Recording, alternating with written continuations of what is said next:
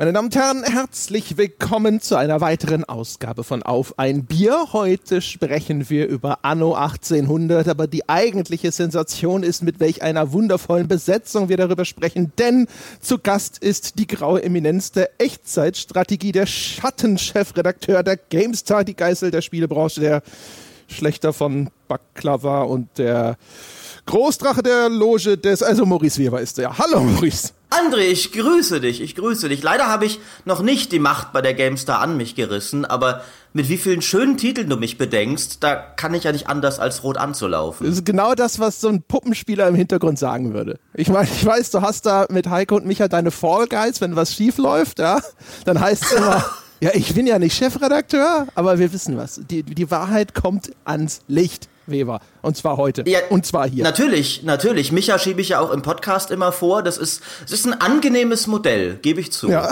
ich kann das gut verstehen. Und Wer von euch ist der Fall Guy, wo wir gerade jetzt Jochen vorstellen? Ja, Sebastian. Also, Jochen. Ah! Oh, Jochen. Wollt ihr euch nicht einfach ein Hotelzimmer nehmen? Noch. Nein, nein, nein, nein, also, also das, das können wir ganz entschieden von uns weisen. Das ist streng professionell hier. Ja, ich, ich, ja, also, also ich, ich, ich, ich guck mal hier auf stundenhotel.de oder so, was ich da für euch finde, aber auch oh. ein freundliches Hallo von mir in die Runde in der Zwischenzeit. Also bitte, bei uns beiden schaust du bitte nach Wochenhotel. Also wenn es vom Podcast Geld bezahlt ist, kriegt ihr nur Stunden. wenn schon, ich weiß nicht, ob das nicht am Ende teurer ist, ja, aber das sehen wir dann. Ja. Also ich, ich muss ja mal anmerken, ich wurde hier eigentlich mit dem Versprechen einer, einer niveauvollen Diskussion über Aufbaustrategie gelockt. Ja, ich habe dich angelogen. Trottel. Darauf fällt so, seit Jahren keiner mehr rein. abgedriftet. Nee, das, äh, wenn du Glück hast, dann, äh, keine Ahnung, sprechen wir hinterher nochmal über Tiefkühlpizza oder sowas. Ja, äh, von mir aus sehr gerne. Wir können auch damit anfangen, wenn ihr wollt. ja, äh, wir werden wahrscheinlich nicht über Bier sprechen, denn wir zeichnen das Ganze auf um 11 Uhr morgens. Außer der Maurice äh, sagt jetzt hier so, nee, Kinders, ja, ich schon. Ich, ich, ich bin ja die, die völlig falsche Besetzung eigentlich für euren Podcast, weil ich bin ja einer von diesen unsäglichen Langweilern, der auch um 20 Uhr kein Bier trinkt und auch um 22 Uhr nicht und allgemein nicht. Deswegen, das, ich weiß nicht, ob ihr das vorher wusstet, bevor ihr mich eingeladen habt, aber jetzt sage ich es euch halt direkt. Also ganz genau wussten wir das nicht, aber die Worte Fehlbesetzung und Enttäuschung fielen auch. ja, aber jetzt bin ich hier, ne? jetzt werdet ihr mich auch nicht mehr so einfach los. Ja, das stimmt. Also dementsprechend werden wir einfach gleich in Medias Res gehen, oder Jochen? Oh, jetzt fängst du auch noch damit an. Ich habe überhaupt oh, keine Ahnung. Macht der Stange schon die ganze Zeit. Ich hasse diesen Ausdruck. Es gibt keinen schlimmeren Ausdruck als lass uns mal in Medias Res gehen. Boah, da möchte ich sofort so eine Dachlatte und so, weißt du, wie so mit dem Golfswing und dann so fump ins Gesicht. Ja, aber warum, Jochen? Das musst du mir jetzt schon Weil das voll der Poser-Ausdruck ist. Weißt du, das sagen immer nur Leute, die halt einfach sagen wollen, ich habe keinen Bock mehr auf die Scheiße und sich aber nicht trauen zu sagen, ich habe keine Lust mehr. Ja, so schlechte Vorgesetzte, die sagen dann immer sowas wie, wir gehen jetzt noch mal in Medias Res. Ja, daran erkennt man einen Schwachmaten. So. Ja, aber Jochen, Alea jacta est. Was? Aber warum? Fortuna fortis adjuvat. Ja, äh, äh, super, schön. Du hattest, ich hatte in der Schule auch ein paar Jahre Latein, ja? Nee, ich habe Asterix gelesen. um Gottes Willen, sprechen ja. wir über dieses Aufbaustrategiespiel. Das habt ihr beide gespielt mhm. und dem Vernehmen nach soll es ja gar nicht mal so scheiße geworden sein mit diesem Anno 1800.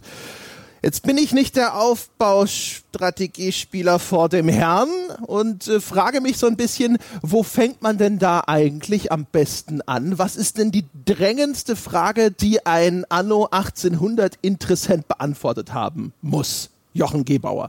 Ich würde sagen, also meine drängendste Frage wäre gewesen, ob Anno 1800 genauso ein Bildschirmschoner ist wie Anno, äh, wie der Vorgänger Anno 2205 im Release-Zustand, das sich quasi von alleine gespielt hat und nett ausgesehen hat, aber die spielerische Tiefe eines Bildschirmschoners besaß. Das würde mich interessieren. Haben wir es hier mit einem Anno zu tun, das sich zu spielen lohnt, oder gibt es einfach nur irgendwie nur wieder ein bisschen was zu gucken und ab und zu was zum Anklicken? Sehr schön. Maurice, was ist denn aus deiner Sicht die wichtigste Frage, die es dann zu beantworten gäbe. Also für mich persönlich, ich war halt einer von denen, die mit diesen Zukunftsannos überhaupt nichts anfangen konnten und auch direkt schon ging das mit dem Setting los, das mir einfach für ein Aufbauspiel in keinster Weise zusagt und für mich war die wichtigste Frage, ist denn das Gefühl wieder zurück? Ist denn das, das die Anno-Magie wieder zurück, die ein Anno 1404 hatte? Also fesselt es mich wieder Nächte an den Bildschirm oder stößt es mich direkt mit seinem komischen klinischen Zukunftsszenario sofort wieder ab von Anfang an. Wobei, wobei, der Stelle können wir jetzt ja Entwarnung insofern geben. Also ich, ich weiß nicht, wie es dir geht, aber ich würde jetzt annehmen, weil mir ging es tatsächlich so ähnlich mit dem Zukunftsszenario wie, wie äh, dir. Also beide Vorgänger, sowohl das, das sterile 2205 auch das, als auch das etwas bräunlich grünliche 2070, dass er dann noch so Unterwassersiedlungen und so weiter hat, aber das immer so ein, ja, passt jetzt zu dem Unterwasserszenario, aber das hat, finde ich, immer so ein trübe, so eine trübe Ästhetik gehabt. Ähm, die konnte ich beide mit beiden 0,0 was anfangen. Ich mag dann auch die historischen Annos und zumindest in der Hinsicht, also so als historisches Wohlfühl-Anno funktioniert das Neue doch ausgezeichnet, oder? Hervorragend. Also es, es hat auch sofort wieder ganz äh, auf ganz äh, rein emotionalem Level mich sofort wieder gepackt gehabt. Also während ich halt bei den Zukunftsannos wirklich nach wenigen Stunden schon einfach keine Lust mehr hatte, rein subjektiv gefühlt, saß ich da wieder am Morgen in der Früh plötzlich da und habe gedacht, oh, jetzt ist ja schon wieder, jetzt muss ich ja schon wieder in die Arbeit gehen und, und über Anno schreiben, nachdem ich jetzt die ganze Nacht gespielt habe. Also das hat es sehr schnell wieder geschafft? Diese Frage beantwortet es sehr, sehr schnell mit einem Ja. Ja, vor allen Dingen, weil du ja, das finde ich halt immer das Schöne, ähm, das ist ja dieser Ausdruck, den glaube ich damals tatsächlich die, die Petra Fröhlich, die ehemalige Chefredakteurin der PC Games, erfunden hat mit dem Wuselfaktor. Äh, das, das weiß man nicht. Äh, ich habe mal versucht. Es. Nein, nein, nein, behauptet sie nämlich nicht. Ich habe gehört, Heinrich ich, Lehnert hätte das erfunden. Ich habe ich hab nämlich mal nachgeforscht. Ah. Äh, Oho. Und äh, weil ich das wissen wollte. Aber ich habe es nicht re recherchiert, aber blöderweise konnte es mir niemand sagen. Ich habe Petra Fröhlich zuerst gefragt, weil deren Namen habe ich von einigen Quellen vernommen. Unter anderem der Kollege Peter Bartke meinte auch, dass sie es gewesen wäre. Sie hat aber gesagt, sie war es nicht äh, und hat gemeint, dass sie sich am ehesten Heinrich Lehnhardt vorstellen könnte. Dann habe ich den angeschrieben, der war sich auch nicht mehr sicher, hat dann den Anatol Locker auf CC gesetzt der wusste es auch nicht mehr, wer es ursprünglich war. Was sie beide noch vermutet haben, oder ich weiß nicht, ob sie es sogar sicher gesagt haben, dass es überraschenderweise gar nicht für ein Siedler oder Anno erfunden wurde, der Begriff, sondern für die Lemminge. Hm. Aha, ich hätte jetzt schwören, aber ich glaube dir natürlich, ich hätte jetzt schwören können, dass ich das sogar mal von Petra gehört habe. Damals zu der Zeit, als ich noch bei PC Games war, das ist ja auch schon ewig und drei Tage her, aber vielleicht, manchmal spielt einem ja die Erinnerung ein. ein vielleicht hat sie es damals auch gegenüber ihren Angestellten für sich beansprucht, um Autorität zu gewinnen. das weiß ich natürlich nicht und hat inzwischen die Ehrlichkeit entdeckt und Abbitte geleistet und mir dann die kalte Wahrheit erzählt. Ja. Das weiß ich natürlich. Ja, aber so, so ist Petra eigentlich nicht. Deswegen, also sich mit fremden Federn zu schmücken in so einer Hinsicht ist eigentlich nicht ihr, ihr Stil. Deswegen habe ich mich bestimmt einfach falsch erinnert. aber worauf ich nicht richtig zugehört alle. Ja, oder oder so. Es war ja meine Chefin. Ja, ja, erzähl weiter. Genau. Nein. Ich kann dann jetzt auch an der Stelle auflösen. Ich war's. Warst du nicht und du bist auch nicht Chewbacca. Äh, doch, du bist Chewbacca und nicht Han Solo. Verdammt, jetzt machst du mich. Ähm, äh, aber wenn wir beim Thema Wohlfühlfaktor jetzt einfach mal bleiben oder beim Wuselfaktor, ähm, genauer gesagt, was ich jetzt zum Beispiel bei dem Vorgänger, bei Anno 2205, mit seinen ganzen Zukunftswelten und dann Siedlungen auf dem Mars und Siedlungen auf dem Mond. Und das hatte halt null von diesem Wuselfaktor, wie es genannt wird. Da schwirrten dann in meiner Siedlung, schwirrten mal irgendwelche futuristischen Gleiter rum. Aber die Siedlung hat nicht gelebt. Deswegen, wir haben es ja vorher, Maurice, auch schon äh, steril genannt und klinisch genannt. Und das trifft es relativ gut. Und jetzt mit diesem Setting im Jahre 1800, in einem fiktiven Jahre 1800, mit äh, Kolonialismus und Imperialismus. Aber ganz am Anfang, wenn es erstmal darum geht, die ersten Bauernhäuser hochzuziehen und das erste Wirtshaus zu bauen und die Marktplätze Marktplätze und auf den Marktplätzen, da wuseln dann die Leute rum und die Bauern laufen durch die Straße und da laufen Hunde durch und im Wirtshaus stehen ein paar betrunkene Leute Arm in Arm und grölen irgendwas. Und da fühle ich mich zumindest nicht nur wegen des Bieres und des Wirtshauses, aber auch, da fühle ich mich deutlich wohler und heimischer als in diesen in diesen klinischen, äh, futuristischen, sterilen Zukunftsstätten der Vorgänger. Ist das total? Ist es äh, ein wesentliches Merkmal von Anno, auch diese heile Welt zu haben? Es gab ja so im Vorfeld mhm. auch ein bisschen Diskussionen darüber, äh, wird hier die industrielle Revolution zu idyllisch dargestellt und so. Aber ist das was? Braucht ihr das? Wollt ihr das? Würdet ihr ein Anno überhaupt wollen, das jetzt irgendwie sagt, so Kinderarbeit machen wir auch zum Thema? Ich habe da zwei Meinungen zu, die einander widersprechen, aber ich halte sie trotzdem beide. Äh, ich finde einerseits wünsche ich mir schon eigentlich, dass sich mehr Spiele mal bisschen mehr auch an schwierige Themen trauen. Ich fand zum Beispiel, dass Frostpunk ein sehr interessanter Beitrag zum Aufbaugenre war, eben weil es diesen Überlebensaufbaugedanken ins Extrem getrieben hat und dich halt gefragt hat, ja, aber wenn du jetzt hier im ewigen Eis eine Stadt aufbauen willst, wie, was tust du denn, um dein Überleben zu sichern? Äh, bis hin zu neue Weltordnung ausrufen kannst du da ja gehen, dass niemand mehr dir widersprechen kann.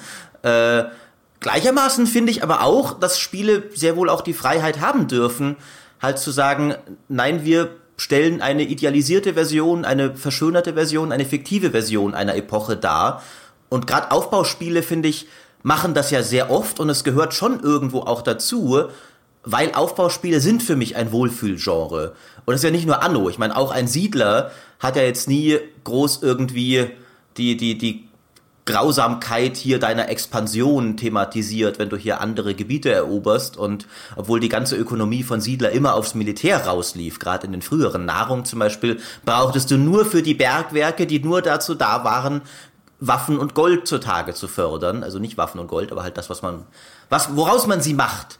Ähm, und Aufbauspiele sind halt schon was, wo du halt was Schönes aufbaust. Und das, finde ich, ist, ist auch legitim, wenn ein Anno sich darauf konzentriert. Hat's auch immer schon gemacht. Ein Anno 1404 hat ja auch das Mittelalter nicht in all seiner, sage ich mal, Garstigkeit dargestellt. Ich finde, es widerspricht sich gar nicht so sehr, Maurice, weil ich würde da tatsächlich vollumfänglich zustimmen. Ich glaube, man kann gleichzeitig äh, diese beiden Gedanken im Kopf haben. Man kann gleichzeitig sagen, ich würde mir wünschen, dass mehr Spiele, gerne auch mehr Strategiespiele, so ein bisschen wie Frostpunk, du hast schon ein Beispiel genannt, oder sind This War of Mine, ist jetzt nicht unbedingt ein Aufbaustrategiespiel, aber geht auch eher in die strategische Richtung also man würde sich wünschen, es gäbe mehr solche Spiele, die ernste Themen anpacken und in einem spielerischen Kontext dann tatsächlich abbilden und gleichzeitig zu sagen, ich erwarte das aber nicht konkret zum Beispiel von einem Anno. Denn ich würde tatsächlich sagen, wer jetzt von einem Anno konkret erwartet, dass es sich kritisch mit Themen wie Sklaverei, Industrialisierung, Kolonialismus, Imperialismus und Co. auseinandersetzt, der erwartet von der Katze das Bellen. Ja, das ist ungefähr, als würde ich von Helene Fischer gesellschaftskritische Songs erwarten. Ich meine, kann ich machen, ist halt nicht nicht sonderlich sinnvoll und werde ich nicht kriegen. Und am Ende beschwere ich mich über was, von dem ich am Anfang schon wusste, dass es nicht, äh, dass es nicht geliefert wird. Das heißt, man kann gleichzeitig, finde ich, der Meinung sein, schön wäre es, mehr, wenn es mehr so Spiele gäbe, ohne zwangsläufig an der anderen Seite sagen zu müssen, ja, aber weil Anno das nicht macht, ist das in irgendeiner Form ein Problem. Ich meine, Anno, da werden wir vielleicht auch, wenn wir nachher über die Kampagne reden, äh, wird ein bisschen drüber zu sprechen sein. Ich erwarte von einem Anno nicht eine kritische Auseinandersetzung mit dem Thema, aber so wie es sich auseinandersetzt, ist es dumm und unverschämt. Ja, das stimmt und ich finde auch mehr, also unverschämt, weiß nicht, ob ich so weit gehen würde, aber da können wir noch dazu kommen. Ich fand vor allem auch, dass es dann auch im nicht gesellschaftskritischen Sinn, sage ich mal, seine Epoche überhaupt nicht ausschöpft, also was Story angeht, mhm. äh, weil selbst wenn du jetzt mal die, die schlimmsten Sachen ausklammerst, die industrielle Revolution, da kannst du ja auch einfach viele spannende Geschichten erzählen, wie die, die Erfinderwettstreite, die damals stattfanden und, und die Entdeckung der Eisenbahn und so weiter und so fort. Und Anno 1800 macht da aus, auch aus der Faszination der Epoche im positiven Sinne relativ wenig, jedenfalls was die Geschichte angeht. Was die Spielmechanik angeht, dann doch einiges, mhm. aber nicht was Kampagne und Geschichte das angeht. Ist, das ist ein ausgezeichneter Punkt, Maurice, weil da war Anno 1404, das ja auch dieses Mittelalter-Setting hat, dann gab es das Venedig-Add-on. Ähm, das hat zum Beispiel in seiner Kampagne, die jetzt auch wirklich nicht gut war, äh, André und ich haben, glaube ich, an anderer Stelle schon mal ein bisschen über die Kampagnen von so Aufbaustrategiespielen von früher gelästert, wo man sich immer gefragt hat, mein Gott, wer schreibt denn sowas? Aber die Kampagne von Anno 1404 die drehte sich dann tatsächlich um, inter, um ein halbwegs interessantes Thema aus der damaligen Epoche, weil man hat ja diese riesige Kathedrale gebaut, diesen Wettstreit um das größte Gotteshaus sozusagen, das ja auch in, in vielerlei anderer Fiktion immer mal gerne im Mittelpunkt ähm, steht und wo es ja, gibt zum Beispiel von, von William Golding einen relativ berühmten Roman, wo es ein bisschen darum geht, dass irgendein ein äh, sexuell unterdrückter äh, Priester im Mittelalter oder, oder ja doch Priester ist er, glaube ich, irgendwie den, den größten Kirchturm Englands bauen will, was dann so ein bisschen als Phallus-Symbol und so weiter dient. Also ja, tatsächlich. Ja, oder Ken Follett ja. natürlich ist das bekannteste Beispiel, genau. denke ich, mit Säulen der Erde. Stimmt, ich, also ich würde dir widersprechen, dass die Kampagne nicht gut war. Äh, ich fand, die war sehr gut. Nicht unbedingt gut geschrieben, die war nicht Das, mein, das meinte sowas. ich. Mhm. Ja. Ähm, da würde ich dir zustimmen. Was sie aber, finde ich, eben für mich schön war, war so ein zum einen eben tatsächlich, sie drehte sich um einen interessanten Punkt des Zeitalters, der auch sehr gut natürlich zur Spielmechanik gepasst hat. Und es war, finde ich, auch noch einfach so ein, bei Mittelalterspielen bin ich ja leicht zu kriegen. Die müssen für mich nicht originell sein. Da bin ich, äh, das war einfach ein schönes Best-of des Mittelalters für mich. Es hatte so alles drin, was ich mir denke, das ist cool. Du hattest Kreuzritter drin, du hattest intrigante Kardinäle drin, du hattest den Orient drin, du hattest eben Kathedralen drin, du hattest eine Intrige um, die, um das Königshaus drin. Wie gesagt, alles jetzt nicht irgendwie, habe ich noch nie zuvor gesehen, aber doch so, woran denke ich denn, wenn ich eine coole Mittelaltergeschichte haben will? Und eins davon mhm. wird mir mindestens einfallen mhm. wahrscheinlich. Äh, und das macht Anno 1800 gar nicht mit seiner Epoche. Woran denke ich, wenn ich an coole Epo äh, Stories aus, äh, dem, aus 1800 äh, vordenke? Äh, und dann erzählt es was ganz anderes als das. Also nicht am Anfang. Am Anfang gibt's diese Familienhändlerintrige. Die ist ja schon eigentlich so ein bisschen das, was du vielleicht, woran du denken würdest aber das, da geht ja dann noch ein bisschen mehr. Nee. Ich weiß nicht, wie ihr das handhabt. Ihr Spoiler besprechen wir erst später, wenn ich mich das bei eurem Podcast. Entschuldigung, bin, bei der Kampagne von Anno. Ich meine, ich weiß es ja nicht. Also wirklich. Sekunde, Sekunde. Bevor ihr äh, Richtung Kampagne abbiegt, würde ich gerne nochmal den einen Punkt zu Ende bringen, weil das finde ich an sich doch ganz interessant, weil ähm, diese, äh, weißt du, wir, bei diesen Aufbaustrategiespielen wird immer über den Wuselfaktor gesprochen, auch hier genauso wie ihr über dieses Szenario gesprochen habt. Es gibt den Begriff des Schönbauers, also Leute, denen es hauptsächlich um eine ästhetische Anmutung geht, bei dem, was sie da aufbauen und so. Das, und da finde ich aber, finde ich es ganz interessant, mal so die, einen Kernaspekt der Faszination Faszination dieser Art Spiele so rauszuarbeiten. Und also ihr würdet schon sagen, die Idylle, die gehört dazu, oder? Habe ich euch ja. da richtig verstanden? Ja, also die, es gehört eine ganz, also für mich würde ich sagen, und ich glaube für einen Haufen Anno-Spieler, wenn ich mir das Feedback angucke, Maurice und ich sind ja nicht die einzigen, die bei den Zukunfts-Annos gesagt haben, ähm, das ist nicht so ganz unser, äh, unser Bier sozusagen. Ähm, ich glaube, diese, diese Mittelalter-Ästhetik, die ähm, oder diese etwas mittelalterlich oder historisch angehauchte Ästhetik und die teilweise durchaus eine heile Weltästhetik ist mit den mit den Bauern und dann der Metzger, der bringt das das äh, äh, bringt das das Schwein irgendwie oder holt sich das Schwein vom Feld und auf den Feldern da wird irgendwie Weizen angebaut, und da laufen die Bauern rum und so weiter und die Handwerker laufen durch die Straßen, in den Wirtshäusern ist was los. Diese ganze mittelalterliche Schrägstrich historische heile Weltidylle, ich glaube, die ist relativ zentral für für die Erklärung der Faszination an Anno. Und die kommt mir tatsächlich häufig in den Besprechungen von Anno, die dann sehr mechanisch stattfinden, kommt sie mir tatsächlich auch stellenweise ein Stückchen zu kurz. Und ich finde, man beobachtet das sogar bei Anno 1800, wo mir vielfach in den Besprechungen sogar so Kritikpunkte zu sehr unterschlagen werden, die es tatsächlich gibt an dem Spiel. Das macht um Gottes Willen nicht alles. Ich finde es ein sehr gutes Anno, aber es macht durchaus einige Sachen absolut überhaupt nicht gut.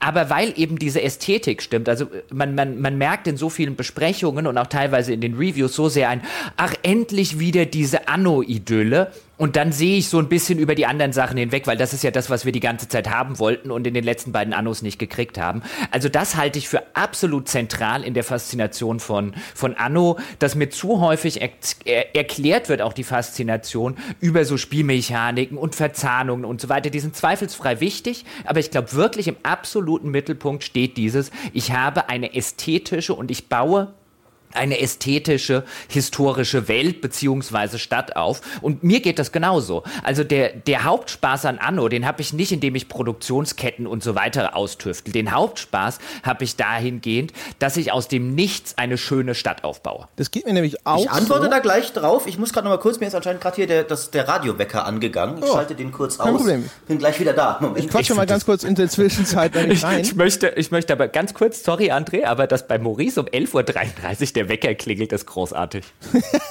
Jeder Mann hat ja Urlaub. Ja. ja opfert sozusagen ja hier seinen Urlaub für uns. Ja, wahrscheinlich ist er jetzt extra äh, oh, schon um. Ich höre euch wieder, ihr unverschämten Bengel. Lass mich noch einen Einwurf bringen. Also, äh, was Jochen eben gesagt hat, ich habe nämlich äh, im Vorfeld mir einfach Reviews angeschaut zu Anno 1800 und die sind nämlich genauso, wie es Jochen sagt, sehr, sehr stark auf Spielmechanik fokussiert häufig.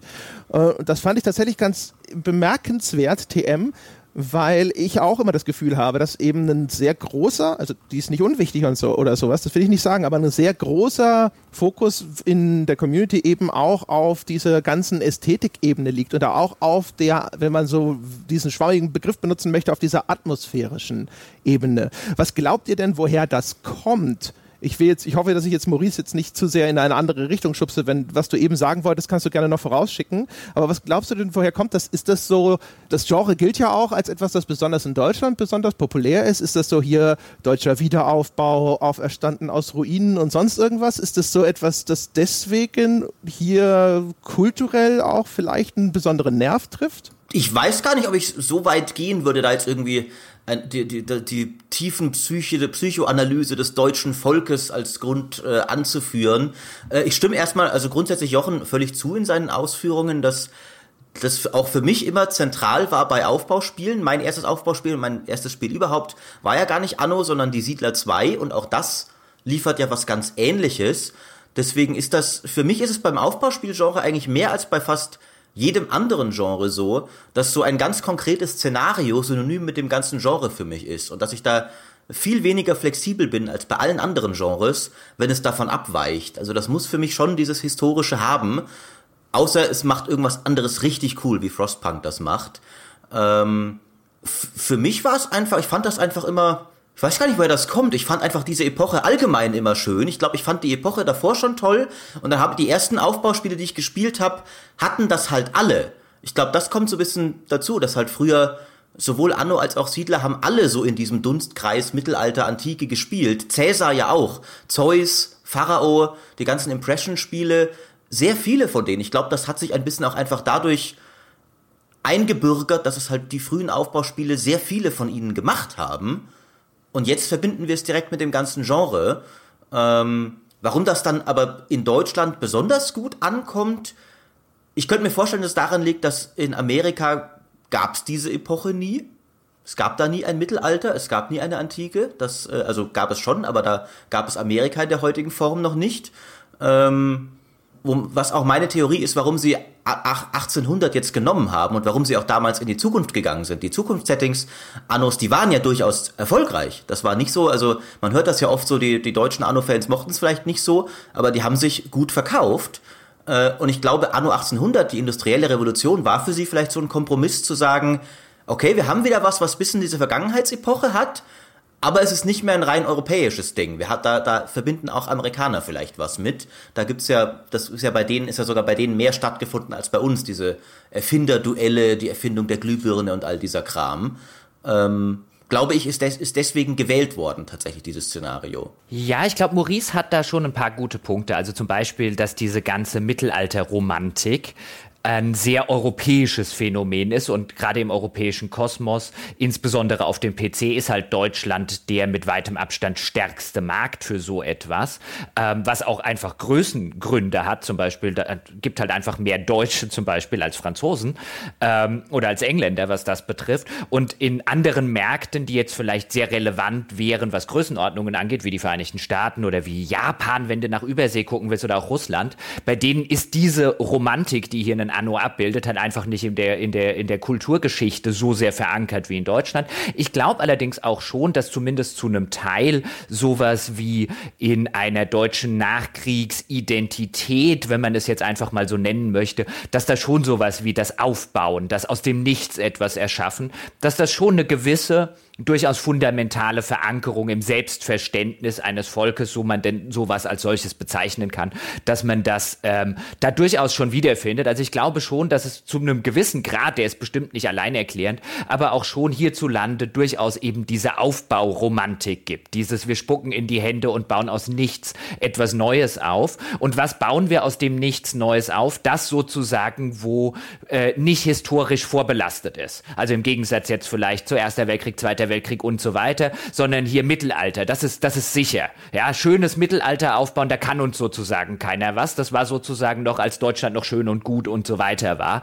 Ähm, äh, so ein bisschen in die Richtung gedacht. Und ich glaube tatsächlich, was noch dazu kommt, ist, wir beobachten ja allenthalben eine gewisse Sehnsucht nach diesem idyllischen, ähm, vielleicht ein bisschen naturbelassenen, ähm, vielleicht ein bisschen unpolitischen und vielleicht auch nicht sonderlich komplexen, ähm, nach dieser Idylle irgendwie aus vergangenen Zeiten. Das beobachten wir nicht nur vielleicht bei einem Anno, sondern das war ja auch äh, elementar in der ganzen Diskussion rum, und, rund um so einen Kingdom Come, ähm, Deliverance und wie wird da eine mittelalterliche Welt dargestellt und ist das realistisch versus muss es denn realistisch sein? Diese ganzen Diskussionen. Ich glaube, es gibt auch abseits von irgendwie einem Rechts nationalen oder rechtsorientierten oder rechtsextremen Rand eine gewisse Sehnsucht in einer komplexen, modernen, hypermodernen, hyperkommunikativen, vielleicht Leute überfordernden Welt nach einer einfachen Romantik, nach einer einfachen Idylle, in der man seinen Eskapismus ausleben kann. Und ich glaube, da ist auch nichts verwerflich dran. Das Für mich hat ja das auch einen spielmechanischen Wert, diese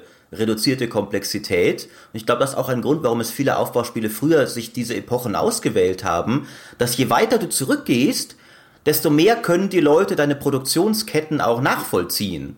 Wenn du einfach sagst, ja, ein Gebäude ist aus Holz gebaut und Holz kommt aus dem Sägewerk und der Baumstamm kommt aus dem Wald, das kann jeder nachvollziehen. Wenn du irgendeinen Zukunftsanno hast und da baust du deine Gebäude mit Bauxit, dann weiß erstmal die Hälfte des Publikums nicht, äh, wie, wie, wie gewinnt man eigentlich nochmal Bauxit? Äh, welche Produktionsgebäude nochmal? Ah ja, das hier. Äh, und dann geht's immer weiter, dass du irgendwelche Zukunftsproduktionsketten bauen musst, die du dir vom Spiel erklären lassen kannst, die du aber alle viel weniger intuitiv weißt, als, ja, ja, natürlich, in, in der Stahlschmelze wird Eisen und Kohle zu Stahl verarbeitet und daraus mache ich dann Stahlträger. Das weiß ja jeder, wie das geht. Ja, das kann ich mir gut vorstellen. Außerdem ist ja, glaube ich, auch das Klischee eines Utopias eher eines, ein naturverbundenes. Also jetzt so, weißt du, der biblische Garten Eden und so.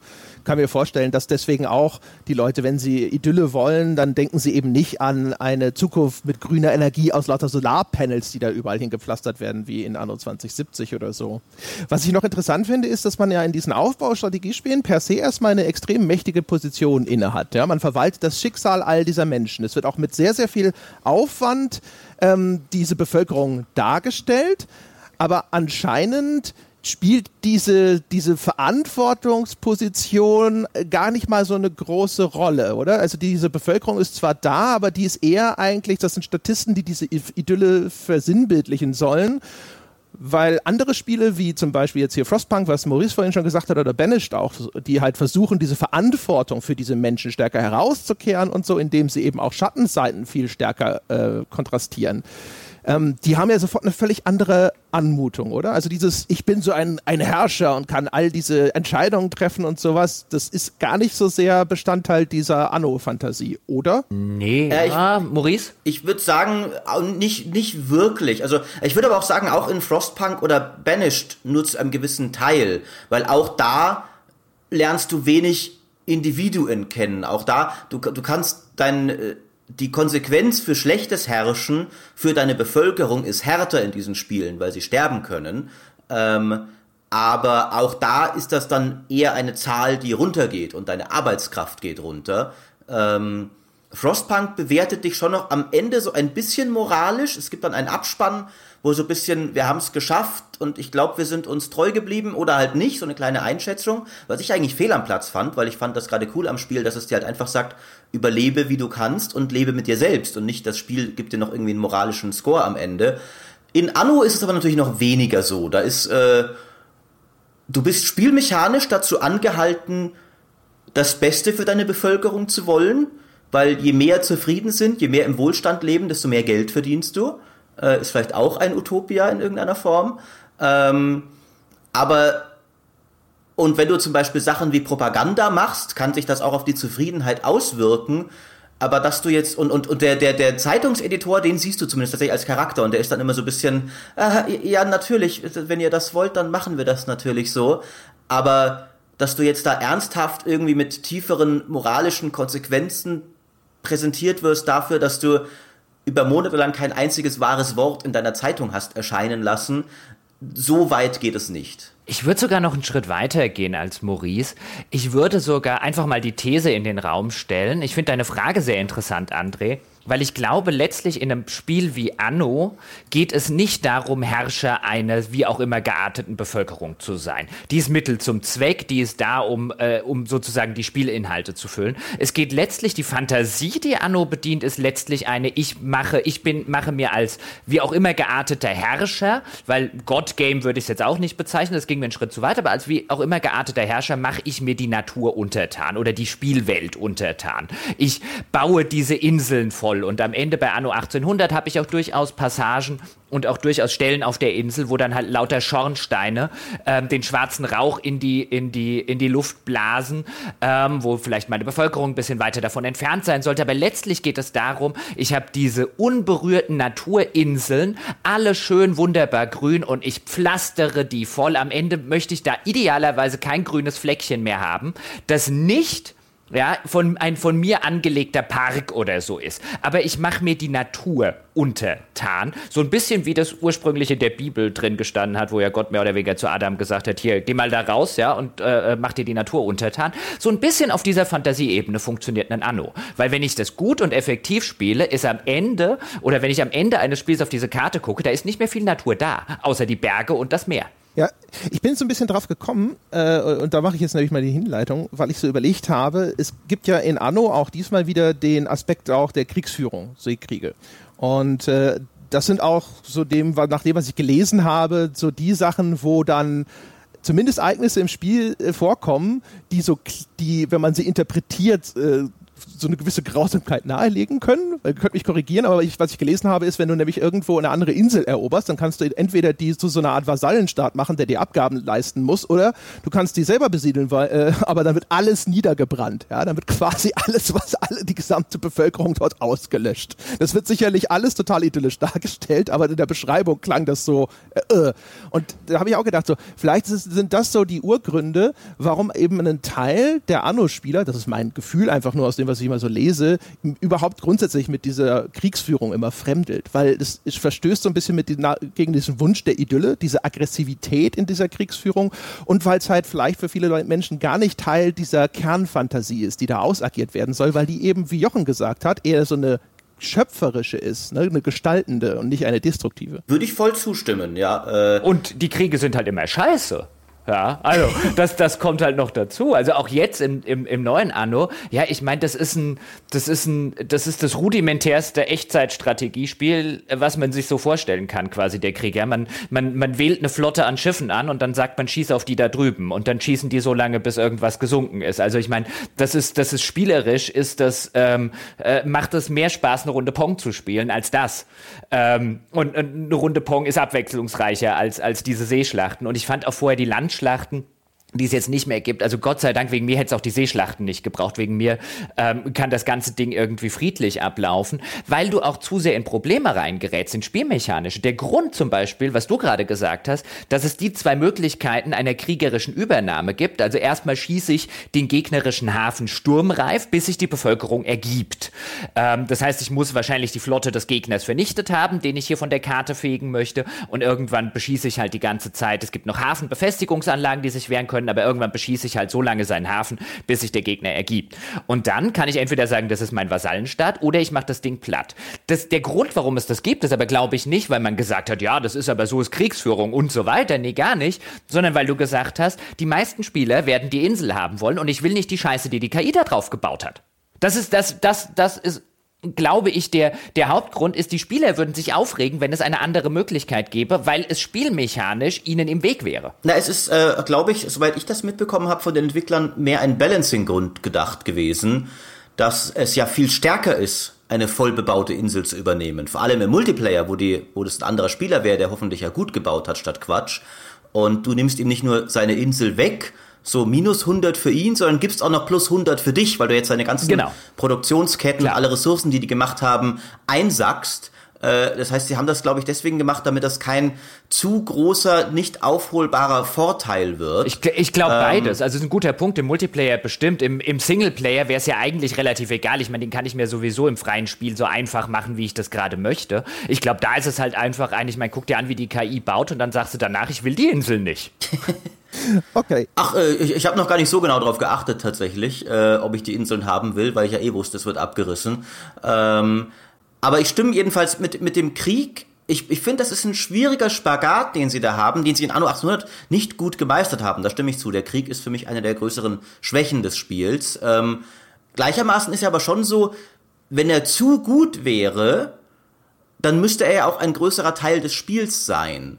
Also eine Kriegsführung zu machen, die funktional ist und, und simpel und nicht dem Aufbauteil die, die Show stiehlt und dann trotzdem noch auch langfristig Spaß macht, ist schwierig, glaube ich. Haben auch nicht viele Aufbauspiele. In, in Siedler war der Krieg ja auch immer total, und da war es noch komisch, weil der Krieg, weil da letztlich doch es sehr oft eigentlich fast immer drauf rauslief, dass du den Gegner erobern musst, weil so hast du gewonnen.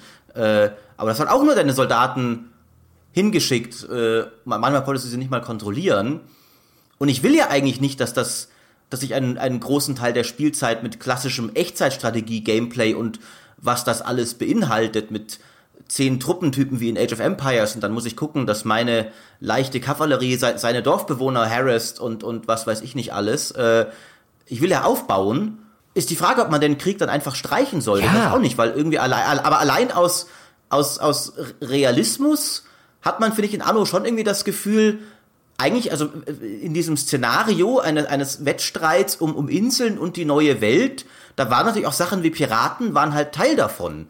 Und, und dass du auf See andere Schiffe plündern kannst. Also habe ich das Gefühl, es würde sich vielleicht unglaubwürdig anfühlen, wenn es gar keine Möglichkeit wäre, die Kanonen deines Schiffes auch auf deinen Feind zu richten. Ja, aber ich finde ich finde halt immer diese Glaubwürdigkeits- oder Realismusdiskussion. Ich glaube, diese Diskussion käme auf, weil es eben früher schon mal sowas gab und weil es dann Leute vermissen würden. Aber ich könnte jetzt 50 Sachen aufzählen, die eigentlich in dem Szenario realistisch wären und die in Anno natürlich nicht drin sind, aus, teilweise aus spielmechanischen Gründen.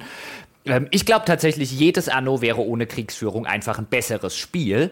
Ähm, und ähm, zum Beispiel beim Vorgänger, da haben sie es ja versucht, bei, bei Anno 2205 da gab es ja diese extra Kriegskarten, ja, die, die sich quasi mhm. wie ein Echtzeit-Browser-Spiel gespielt haben. Die waren auch ungefähr genauso spannend und genauso gut wie ein schlechtes Echtzeit-Browser-Game. Und dann hast du auf so einer echt, äh, auf so einer, auf so einer eigenen Kampfkarte, hast du dann irgendwie mit deinen, deinen Schiffen gegen die gegnerischen Schiffe und es war auch rudimentäres Echtzeitspielen. Es war schrecklich und es war entsetzlich und sie haben versucht, das irgendwie da so auf eigenen Karten auszulagern. Und auch da saß ich schon davor, nein, euer Spiel wäre besser, wenn es raus wäre. Gut, bei dem Vorgänger jetzt vielleicht nicht, weil weil zumindest in der Release-Version war halt ansonsten einfach kein Spiel drin.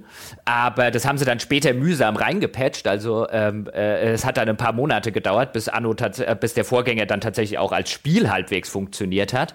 Aber da haben sie es versucht. Und ich, ich kenne kein Anno, in dem das in irgendeiner Form für mich ein gewinnender Spielbestandteil gewesen wäre. Immer wenn es zu Kriegen kommt, ist bei Anno 1800 jetzt auch so. Ich hätte meistens größte Lust, die KI auszuschalten, weil irgendwann ähm, kommt die KI und äh, macht Probleme oder macht Stunk, ja, oder will sich zu schnell ausbreiten, beziehungsweise regt sich auf, dass du dich zu schnell ausgebreitet hast und dann hast du einen Krieg an der Backe und dann habe ich aber keine Lust auf Kriegsführung, weil die macht keinen Spaß. Das gibt mir nichts. Äh, äh, die ist nicht in irgendeiner Form anspruchsvoll komplex. Das ist eine reine Materialschlacht und ach, jetzt muss ich Schiffe produzieren oder ach, ich hätte schon irgendwie zehn Schiffe auf Halde produzieren müssen. Nichts davon macht Spaß, nichts davon ist anspruchsvoll, nichts davon bedient das, was wir vorher als die Faszination von Anno herausgearbeitet haben. Aber es ist halt drin und das nervt. Und was ja dazu kommt bei dem äh, Anno 1800, zumindest Stand jetzt, der Tag, an dem wir es aufnehmen, ist quasi der Tag, an dem der, ein, ein, ein Patch, ein erster Patch erschienen ist. Oder ich glaube, er ist gestern erschienen, der das ein bisschen beheben soll.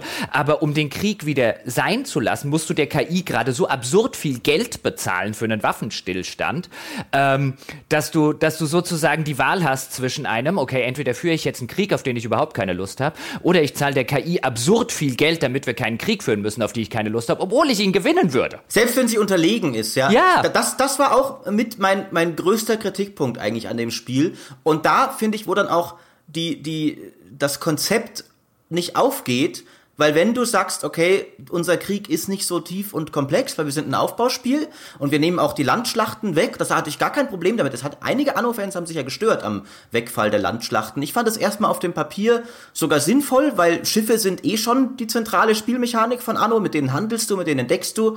Warum nicht auch den Krieg darauf auslagern? Aber wenn du das so machst, dann mach's nicht gleichzeitig so, dass der Krieg ewig lang dauert und du schwer aus ihm rauskommst. Du kannst natürlich vorher, du kannst es ja der einstellen natürlich vorher. Du kannst sagen, alle KIs sind leicht oder ich habe gar keine und sowas. Aber gleichermaßen habe ich eigentlich schon Lust, dass die KI wirtschaftlich ein starker Nebenbewerber ist. Das mag ich eigentlich schon. Das, bis im Super Late Game ist sie das dann irgendwann nicht mehr. Am Anfang ist sie das ja sogar. Die baut schnell und äh, durchaus eine gute Wirtschaft am Anfang auf. Das mag ich auch ganz gerne. Aber die stärkeren KIs sind halt dann auch überraschend kriegslüstern. Und du musst dich teilweise richtig anstrengen, in deren, also de, deren gute Gunst zu wahren, weil die, die Beziehung, erstens mal ist so eine blöde Mechanik drin, die Beziehung hat sich über Zeit verschlechtert. Also die mögen dich einfach automatisch weniger, je mehr Zeit verstreicht. Und dann auch noch, wenn du bestimmte Sachen machst, wie zum Beispiel eben aus, dich ausbreiten oder sowas. Und dann musst du ständig diesen, auch völlig belanglos, den Schmeicheln-Button klicken und so Nebenmissionen für sie machen, um, um die Diplomatie so einigermaßen hochzuhalten, damit sie dir nicht den Krieg erklären. Und dann, wenn du im Krieg bist, wie gesagt, zum Glück ist das jetzt behoben worden, äh, also zumindest ist es jetzt leichter, weil die, weil die kannst häufiger schmeicheln und die, die Verträge sind alle billiger. Aber dann hat sie es dir eben so in der Release-Version deutlich schwerer gemacht, aus diesen Kriegen wieder rauszukommen. Und dadurch waren das, waren die eben nicht nur etwas langweilig, sondern eben auch sehr lang. Und da ging es mir wie Jochen, dass ich einfach gemerkt habe, okay, die Kriege schlagen sehr stark auf den Spaß. Es macht mir viel mehr Spaß, den friedlichen Teil zu spielen. Vor allem, weil die Kriege dich auch so nerven, weil du ja die zwei Karten hast, die du jonglieren musst. Und ständig bin ich auf der einen und baue gerade irgendwie meine Kakaoplantagen. Dann kommt, euer Schiff wird angegriffen, aber nicht hier, in der alten Welt, guck mal. Und dann ist da eine blöde, irgendwie ein blödes Kanonenboot, das halt gerade mein Handelsschiff angreift.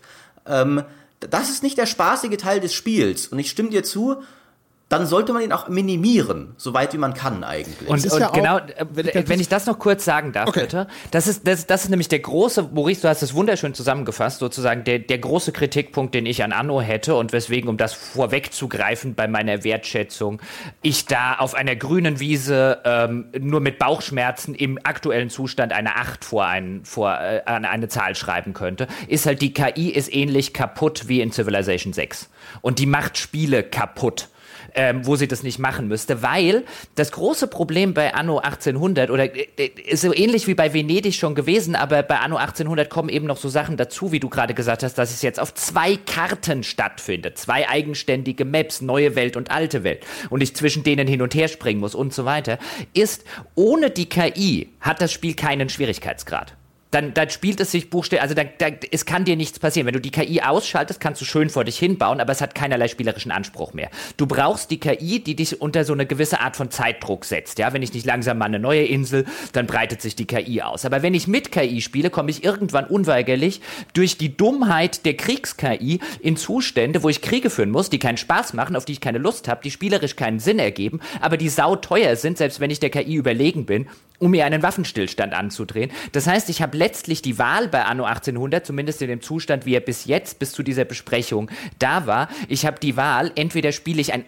ein letztlich schönes, aber anspruchsloses Spiel ohne die KI oder, oder mit einer ganz miesen KI oder ich spiele ein Spiel, in dem ich ständig in Situationen komme, die einfach nerven, aber wo ich zumindest den Anspruch und sozusagen einen Anreiz habe, tatsächlich auch effektiv und anspruchsvoll zu spielen. Und äh, das ist so eine Art, ja, so, so, so, so ein falsches Dilemma. Also in einem guten, also in einer guten KI, die würde äh, dafür sorgen, dass ich mich nicht zwischen Pest und Cholera entscheiden muss. Weiß nicht, ob ich zustimmen würde, dass die KI immer dumm ist. Weil, weil ich hatte durchaus Spiele, wo die. Nein, nein, ich, ich sag nicht immer dumm. Ich sag, die KI ist genau wie bei Civ 6 ein, Problem, ein, ein, ein fundamentales Problem von dem Spiel, weil sie in, zu diesen Zuständen führt. Aber in Civ 6 ist sie es ja tatsächlich auch, weil sie, weil sie einfach nicht sonderlich schlau ist. Ich glaube, die Anno, Anno, ist nicht schlauer als die, die Civ. Die hat nur weniger, weniger Dinge zu tun. Ich meine, die Civ KI. Das kann sein. Die, die, aber ja, ich. Also, ich meine, die, die, die Anno KI geht ja genauso wie eine Civ KI zum Beispiel ähm, hin und sagt, ich bin dir, ich bin dir haushoch überlegen, ja, ich könnte jetzt quasi in zehn Minuten habe ich hab ich dich von der Karte gefegt. Ja, aber um Waffenstillstand zu machen, will ich jetzt von dir 50.000 Gold. Ja, also ich meine. Das stimmt, aber, aber sie hat für mich, also bei mir gab es durchaus auch Situationen, wo ich dann, wo ich mir das erkämpfen musste, ziemlich hart. Also in der Kampagne hatte ich, das war die Lady Margaret Hunt, das ist auch eine von den drei sehr schweren KIs, die hat mir einen überraschenden Krieg aus einer sehr überlegenen Position erklärt und mich dann erstmal äh, eine halbe Stunde über die Karte gescheucht und mit mir ziemlich den Boden aufgewischt bis ich das äh, wieder, äh, bis ich mich da fangen konnte und zurückschlagen konnte. Nun ist es eben so, das hat ein anderes Problem, weil halt der Krieg in sich nicht so spaßig ist, aber die KI hat in dem Sinne nicht aus ihrer Warte blöd gespielt. War zumindest mein Eindruck. Die hat eigentlich für sich einen sinnvollen Krieg erklärt und hatte auch hat den auch ziemlich brutal geführt. Ähm, das hat halt seine eigenen Probleme mit sich gebracht. Und dann, als ich sie besiegt hatte, wollte sie keinen Frieden haben. Das war dann tatsächlich wiederum sehr bizarre. Vielleicht mal ganz grundsätzlich, ähm, ist der Krieg in Anno ich irgendwie schon so ein bisschen ein Fremdkörper trotzdem unterm Strich. Also ich finde, das, was Jochen beschrieben hat äh, aus 2205, dass der Entwickler überhaupt auf die Idee kommt, sowas komplett zu separieren. Äh, was wir besprochen haben mit diesen, dieser Idylle, die da simuliert wird und so weiter. Ich finde, das legt ja schon so ein bisschen nahe, dass das erstmal irgendwie da schon mal grundsätzlich einfach so von, von der ganzen Thematik und auch der Emotionalität des Ganzen nicht reinpasst und dann auch, was Maurice so beschreibt. Sehr, wie viele Spieler zum Beispiel sind tatsächlich dermaßen interessiert an einem Echtzeitstrategiespiel Light, ne? also auch mit dieser direkten Kontrolle oder diesen direkten Anweisungen geben an bestimmte Einheiten. Man muss ja seine Schiffe bei diesen Seekämpfen auch positionieren und dann aus bestimmten Winkeln angreifen, was ich so gelesen habe. Und dann aber umgekehrt diesem Aufbaustrategieteil, wo es ja dann um das Erfassen und Durchdringen von Warenkreisläufen geht, die Positionierung von Gebäuden und eher das umsichtige Planen und Agieren. Das sind zwei sehr unterschiedliche Spielmechaniken, die, glaube ich, sehr unterschiedliche Interessenlagen bedienen und wo das Spiel aber offensichtlich mir nichts, dir nichts ankommt und auf einmal sagt, so, jetzt spiel bitte diese andere Art Spiel. Und jetzt geh, dann kannst du wieder zurückgehen zu dem, was du vielleicht gerade gemacht hast. Das ist ja schon irgendwie was, wo man so ein bisschen auch denkt an diese äh, diese Trennung, äh, wo der Basenbau der klassischen Echtzeitstrategie sich so ein bisschen aufgefächert hat in Tower Defense, MOBA und ähnliches, weil man gemerkt hat, Fokussierung auf einen dieser Spielbestandteile, das ist erfolgreicher sozusagen, weil diese Mischung einfach voraussetzt, dass ich als Spieler erstens an beiden interessiert bin und jetzt zumindest bei Anno konkret auch noch bereit bin, mich jederzeit vom Spiel zu diesem anderen äh, Element abkommandieren zu lassen. Ja, Anno, weißt du, der Krieg bei An äh, er ist ein Fremdkörper, ja, und eigentlich ähm, wird mir äh, ich glaube, ich habe das mal in irgendeiner Folge vor ein paar Monaten gesagt, also als, als dann plötzlich diese ganzen Previews kamen, so funktioniert die Kriegsführung in Anno 1800. Ich so, oh nein, ja, ich will nicht eine ganze Preview über Dinge lesen, die ich nicht machen will. Aber da haben sie das so ein bisschen her herausgestellt. Natürlich ist der ein Fremdkörper und eigentlich gibt's nicht viele Worte über ihn zu verlieren, wenn wir jetzt rein über das Spiel reden würden, weil das gar nicht wert ist. Und es ist ja auch wirklich nicht kompliziert. Es ist ja wirklich ein, ich wähle Einheiten aus und klicke auf andere Einheiten. Am Ende gewinnen die Einheiten, die mehr sind oder mehr Hitpoints haben. Das ist der Krieg jetzt in Anno 1800. Aber der Krieg ist in Anno, so war es übrigens auch in 1404 schon, ein bisschen war es in 2205 auch schon so, der Anno ist die Krücke, um Anspruch zu schaffen. Denn der eigentliche Aufbauteil von Anno, wenn man ihn sich nicht händisch in den Einstellungen extrem schwierig macht, der ist eigentlich ziemlich anspruchslos. Natürlich kann man sehr viel Zeit versenken und mein Gott hatte ich Spaß bei sehr viel Zeit und Stunden um Stunden um Stunden rein zu versenken, aber es ist nicht schwierig, die Bedürfnisse der Bürger zu erfüllen. Man kann nicht wirklich pleite gehen, also man muss sich wirklich anstrengen ähm, ich wüsste gar nicht, wie das gehen soll. Wie gesagt, man kann sich in den Einstellungen so schwer wie möglich machen, aber es ist nicht wirklich anspruchsvoll und schwierig. Natürlich gibt es Tüfteleien und wie, wie baue ich das am effektivsten und so weiter, aber die Wahrscheinlichkeit, dass man mit seiner Insel irgendwie baden geht, pleite geht, dass einem die Bürger in Scharen davonlaufen und so weiter und so fort. Ohne die KI ist die letztlich nicht gegeben. Du brauchst die KI als Schwierigkeitsgrad Krücke, damit du den Spieler dazu zwingst, irgendwann zu sagen, okay, jetzt muss ich auch mal langsam auf eine andere Insel siedeln, vielleicht noch bevor meine Hauptinsel perfekt ist, sonst holt sich die KI die ganzen anderen Inseln und ich komme nicht mehr an wichtige Ressourcen ran. Ohne diese Krücke ist das Spiel, das fundamentale Anno-Spiel einfach ziemlich anspruchslos und du merkst, dass sie nicht an der Anspruchsschraube beim Aufbauteil drehen wollen. Also ein Banish zum Beispiel ist da erheblich anspruchsvoller und fordernder, was den Aufbauteil angeht.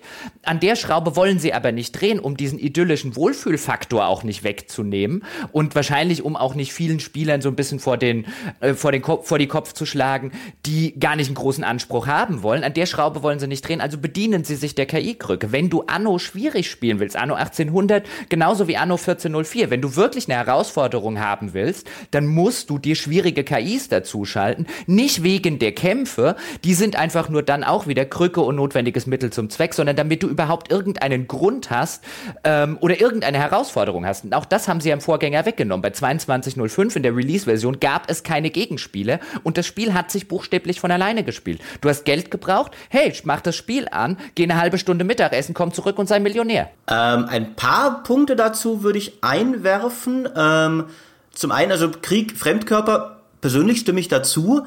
Gleichermaßen stimmen mir offensichtlich nicht alle zu. Ich könnte mir vorstellen, dass das auch vielleicht ein Grund ist, warum die Entwickler zögern, ihn komplett rauszuwerfen, weil die Reaktion auf das Auslagern schon in 21.5 war ja nicht nur positiv. Es gibt ja, auch jetzt haben sich, gab es eine, man weiß nicht, wie sehr es eine Minderheit ist oder so, aber ein lautstarkes Fankontingent, das sehr traurig war, dass die Landschlachten wegfallen was mich, mich überhaupt nicht gestört hat, aber diese Leute gibt es ja durchaus, die vielleicht halt das, das Wetteifern, denen das wichtig ist und die, wo halt der Krieg ein Teil davon ist. Ähm, du kannst ja auch wiederum, du kannst ja tatsächlich ohne Krieg spielen, also du kannst das Spiel ja wirklich, das finde ich auch sehr cool, sehr deinen Vorlieben anpassen, wie Jochen gerade sagte. Du kannst sagen, super einfaches Idyll, auch ohne KI, kannst es auch ziemlich schwer machen, kannst äh, knappe Ressourcen, wenig Einkommen, kein Gebäude verlegen, kriegst kein Geld zurück und so weiter und so fort. Äh, und dann vielleicht auch drei aggressive KI-Gegner kannst du ja sehr, sehr stark einstellen. Mir hat sich jetzt gerade nur die Frage aufgereiht, wie du so, wie du so äh, gesprochen hast. Wie, wie sieht denn guter Anspruch in einem Aufbauspiel aus und wie sehr braucht es den? Weil ich finde jetzt, kein, wenn ich, wenn jedes Aufbauspiel wie Banished wäre, das wird mir total auf den Senkel gehen. Ich will das ja gar nicht. In jedem Aufbauspiel hm ständig Überlebensdruck haben. Und Anno 1800 hat, finde ich, was es eben schon hat, ist, dass der, der Anspruch ist, glaube ich, liegt vielleicht nicht unbedingt darin, grundsätzlich dein, dein Überleben zu sichern, sondern alles so perfekt wie möglich zu machen. Und da finde ich, bietet ihr das dann schon sehr viel, wo du tief einsteigen kannst, was du wie baust, wie du die Handelsrouten am besten organisierst, wo du deine Zeitung für nutzt, äh, wie du deine Inseln vernetzt und so weiter und so fort. Äh, da finde ich, bietet es, es ist ja, es ist ja nicht so, als wäre es, finde ich, kein tiefes Aufbauspiel. Es ist tatsächlich so, ohne KI wäre es trotzdem weil du keinen Zeitdruck hättest, nicht schwer zu überleben. Aber muss es das sein? Nee, das habe ich auch nicht gesagt. Ich würde nicht sagen, dass es das sein muss. Ich habe ja, wie ich es gerade schon angedeutet habe, mein Gott, kann ich äh, äh, zig Stunden darin in Anführungszeichen verplempern, einfach nur eine schöne Stadt zu bauen oder eine schön, ein schönes Reich aufzubauen, über mehrere Inseln verteilt, das einfach perfekt funktioniert. Ich meine, Anno war schon immer, das ist wahrscheinlich einer der Gründe, warum ich das so gerne spiele. Ich bin ja so ein Optimierer. Anno war schon immer ein tolles Optimierer. Turnierspiel. Und hier kannst du vielleicht noch ein bisschen besser deine Plantagen anlegen und deine Farmen. Und na, da drüben ging noch irgendwie was ein bisschen besser und so weiter und so fort. Klar. Ähm, und als das ist auch das neue Anno wirklich ausgezeichnet. Als das ist zum Beispiel der Vorgänger bei mir grandios gescheitert. Aber ich finde schon, dass man zumindest, wenn man, wenn man drüber redet, wie das Spiel funktioniert, wie die Spielmechaniken ineinander übergreifen, wenn wir über den Kampf reden, ähm, dass man schon konstatieren muss, dass ein, dass der Anspruch sozusagen ähm, dadurch kommen muss, dass man zu sich sagt, ich will das noch perfekter machen. Weil gut genug, ähm, es gut genug zu machen, ist jetzt in einem normalen Anno-Spiel auf normalem Schwierigkeitsgrad, wenn du die KIs ausschaltest, spielt sich das relativ von, also dann, du musst über nichts wirklich nachdenken, wenn du nicht willst. Also dieser, dieser Anreiz, ich will das noch optimaler machen, der bei dir und bei mir gut funktioniert, der muss halt sozusagen von mir kommen. Das Spiel stellt den nicht. Das Spiel sagt nicht, du musst das optimieren. Das funktioniert auch ohne. Das stimmt. Ja. Ähm, aber das würde ich sagen, ist zu einem gewissen Grad eigentlich fast schon Kern des Aufbauspielgenres, mm. oder? Also das, das ist das, mm. was der Spieler, denke ich, mitbringt in fast jedem Fall. Also dieser, das wie du ja vorher sagtest, der Schaffensdrang ist das, was du was du mitbringst, die, die Welt dir hm, untertan hm. zu machen. Das, und, äh, das, das, ja. das würde ich nicht sagen. Das ist Kern der Anno. Da sind wir wieder bei der Anno-Fantasie oder der Anno-Idylle. Und Kern vielleicht auch vielleicht von einem Siedler oder so, von einem Teil der Aufbauspiele. Aber wenn ich zum Beispiel, nimm einen SimCity, äh, die früheren SimCities zum Beispiel, nimm, nimm SimCity 4. In SimCity 4, auch ein Aufbaustrategiespiel, ist es relativ problemlos, gerade in der Phase, wenn man das Spiel erlernt, relativ problemlos möglich, grandios zu scheitern und die Stadt geht pleite und man fängt wieder von vorne an. Das ist bei Anno quasi unmöglich. Ich würde nicht sagen, dass das Kern von Aufbaustrategiespielen ist. Es gibt einen, mhm. ein, ein Subset von Aufbaustrategiespielen, die sich nicht mit einem großen Aufbauanspruch oder grundlegenden Schwierigkeitsgrad aufhalten, sondern sagen, hey, äh, äh, optimiere im Detail, bau schön im Detail, such dir sozusagen aus, ja, was ist der Anspruch, den du an dich selbst setzen möchtest? Ich möchte die schönste Stadt haben, ich möchte die effektivste und so weiter. Aber es gibt durchaus auch das Subset, das sagt, wir machen eine, einen anspruchsvollen Aufbaupart. Das ist halt nicht Anno. Und um, um irgendwo noch einen Anspruch herzukriegen, hat sich Anno halt, finde ich, das ist so meine These, immer der Krücke der KI bedient. Äh, ich finde es ganz interessant, weil tatsächlich aber so, wenn ich Reviews quer lese, dann wird mir so äh, suggeriert als unbedarfter Leser, der das Spiel nicht kennt, dass das Spiel durchaus anspruchsvoll sei. Also es wird da sind halt Begriffe drin, wie es ist komplex oder ähm, weiß ich nicht, ich glaube, die GameStar hat geschrieben, es sei eine spannende Planungsherausforderung und anderswo wird halt auch so ein bisschen damit hantiert, dass das durchaus irgendwo einen gewissen Anspruch bietet. Das ist so zumindest mein Eindruck vom Querlesen von Testberichten. Äh, ist das ist das jetzt ein Missverständnis oder vielleicht liegt es auch daran, dass ihr beide die Serie schon sehr gut kennt? Also wenn jemand. Nee, es, es, es, es kommt jetzt drauf an. Also die Sache ist ja, Jochen hat ja beschrieben ein Szenario, wo fällt viel Anspruch weg, wenn du die KI nicht hast. Nun kann man sie durchaus als Krücke bezeichnen, aber sie ist ja trotzdem da.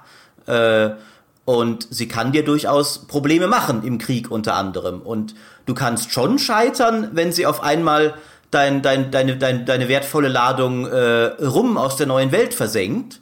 Und plötzlich hast du nicht mehr genügend in der alten Welt vorrätig und deine Bewohner fangen alle an, plötzlich noch die Hälfte an Steuern zu zahlen und dir abzuwandern äh, und die KI sagt, nee, ich will haufenweise Geld für Frieden, du kommst mir hier nicht raus und plötzlich stehen zehn Schiffe vor deiner Tür, das also das, da, ich war, war schon in Situationen teilweise, wo ich wirklich Probleme gekriegt habe, ähm, weil in der Regel spielt man natürlich erstmal mit KI. Das würde ich sagen, ist die eine Seite der Medaille. Und zum anderen würde ich halt sagen, es ist insofern, es ist auf jeden Fall komplex, finde ich. Da ist jetzt die Frage, wie, wie definiert man Anspruch? Ist es im Sinne von, wie schnell kann ich scheitern? Aber es gibt ja, finde ich, schon sehr viele Mechaniken zu überreißen, die ineinander greifen, die Zeitung eben, die verschiedenen Produktionsketten. Du hast zwei Welten zu managen, wo du auch darauf achten musst, dass jede Insel versorgt ist mit, mit, äh, mit Waren, dass du eben nicht von den Piraten dabei äh, bedrängt wirst bei deinen Lieferungen, dass das alles austariert ist und sowas. Ähm, das ist halt schon zum Teil eben mehr Optimierungsanspruch als jetzt nackter Überlebensanspruch wie in Banished, von wegen, ich habe jetzt hier kein Holz mehr, also verhungert, also erfriert mir meine komplette Bevölkerung. Aber es ist schon, finde ich, ein, ein komplexes Aufbauspiel. Das würde ich schon sagen. Hm, es ist halt, ja, würde ich auch sagen, aber es ist halt dann wirklich echt eine Frage, wie du schon gesagt hast, Maurice, wie, wie definieren wir im Kontext von Anno Komplexität? Und ich glaube, was, was André so ein bisschen meint, wie es dann ankommt, ist ein, okay, das ist auch ein, ein ich sag jetzt mal, wenn, wenn man liest, das ist ein komplexes Aufbaustrategiespiel und so weiter, dann würde man denken, ja, das ist ja auch eins, das muss ich mich so richtig reinarbeiten und das ist auch schwierig. Und ich würde tatsächlich wahrscheinlich an Andres Stelle auch auch denken, ja, dann könnte ich da mal scheitern. Und das ist nicht die Komplexität, die ein Anno hat. Also wenn du die KI rausnimmst, deswegen schönes Beispiel, dass dieser der Schwierigkeitsgrad, den du genannt hast, kommt nur durch die KI. Ansonsten kannst du bei der Versorgung deiner Bevölkerung schlechterdings nicht scheitern, außer du stellst dich an wie ein selbst ein Dreijähriger müsste sich anstrengen. Weil ansonsten würdest du halt einfach, du machst eine Handelsroute mit der Siedlung in der neuen Welt und dann wird der Rum dort halt hingeschafft.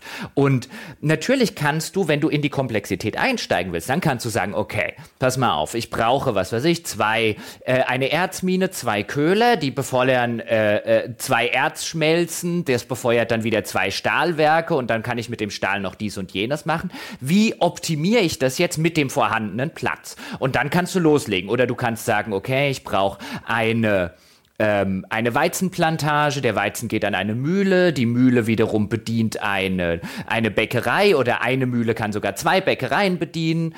Ähm, wie platziere ich das jetzt? Da kommt noch irgendwo ein Lagerhaus hin, damit das am effektivsten, am optimalsten funktioniert. Da kannst du Stunden damit zubringen und wie positioniere ich die einzelnen Felder von der Getreidefarm und so weiter. Und, ich und, die, und die Handelskammer, welche Items genau, kommen da rein aber du kannst, und so weiter genau, und so aber fort. wenn du keine KI hast, kannst du das alles vollkommen ignorieren und du wirst nicht scheitern dann baust du halt nicht sonderlich schön und nicht sonderlich effektiv, aber mein Gott, du wirst nicht dran scheitern, deine Bevölkerung zu versorgen, du wirst nicht dran scheitern, in alle Bevölkerungsschichten äh, äh, äh, vorzustoßen, die dann im weiteren Spielverlauf freigeschaltet werden, du wirst nicht dran scheitern, irgendwann eine Weltausstellung und so weiter zu bauen, du wirst halt wahrscheinlich ein bisschen länger dafür brauchen. Aber es ist jetzt nicht so, als würdest du sagen, wenn du das alles nicht machst, weil du sagst, auf, die, auf den Kram habe ich überhaupt keinen Bock, ich will hier einfach nur eine nette Siedlung bauen, ohne die KI ist das genauso gut möglich. Das kann sein.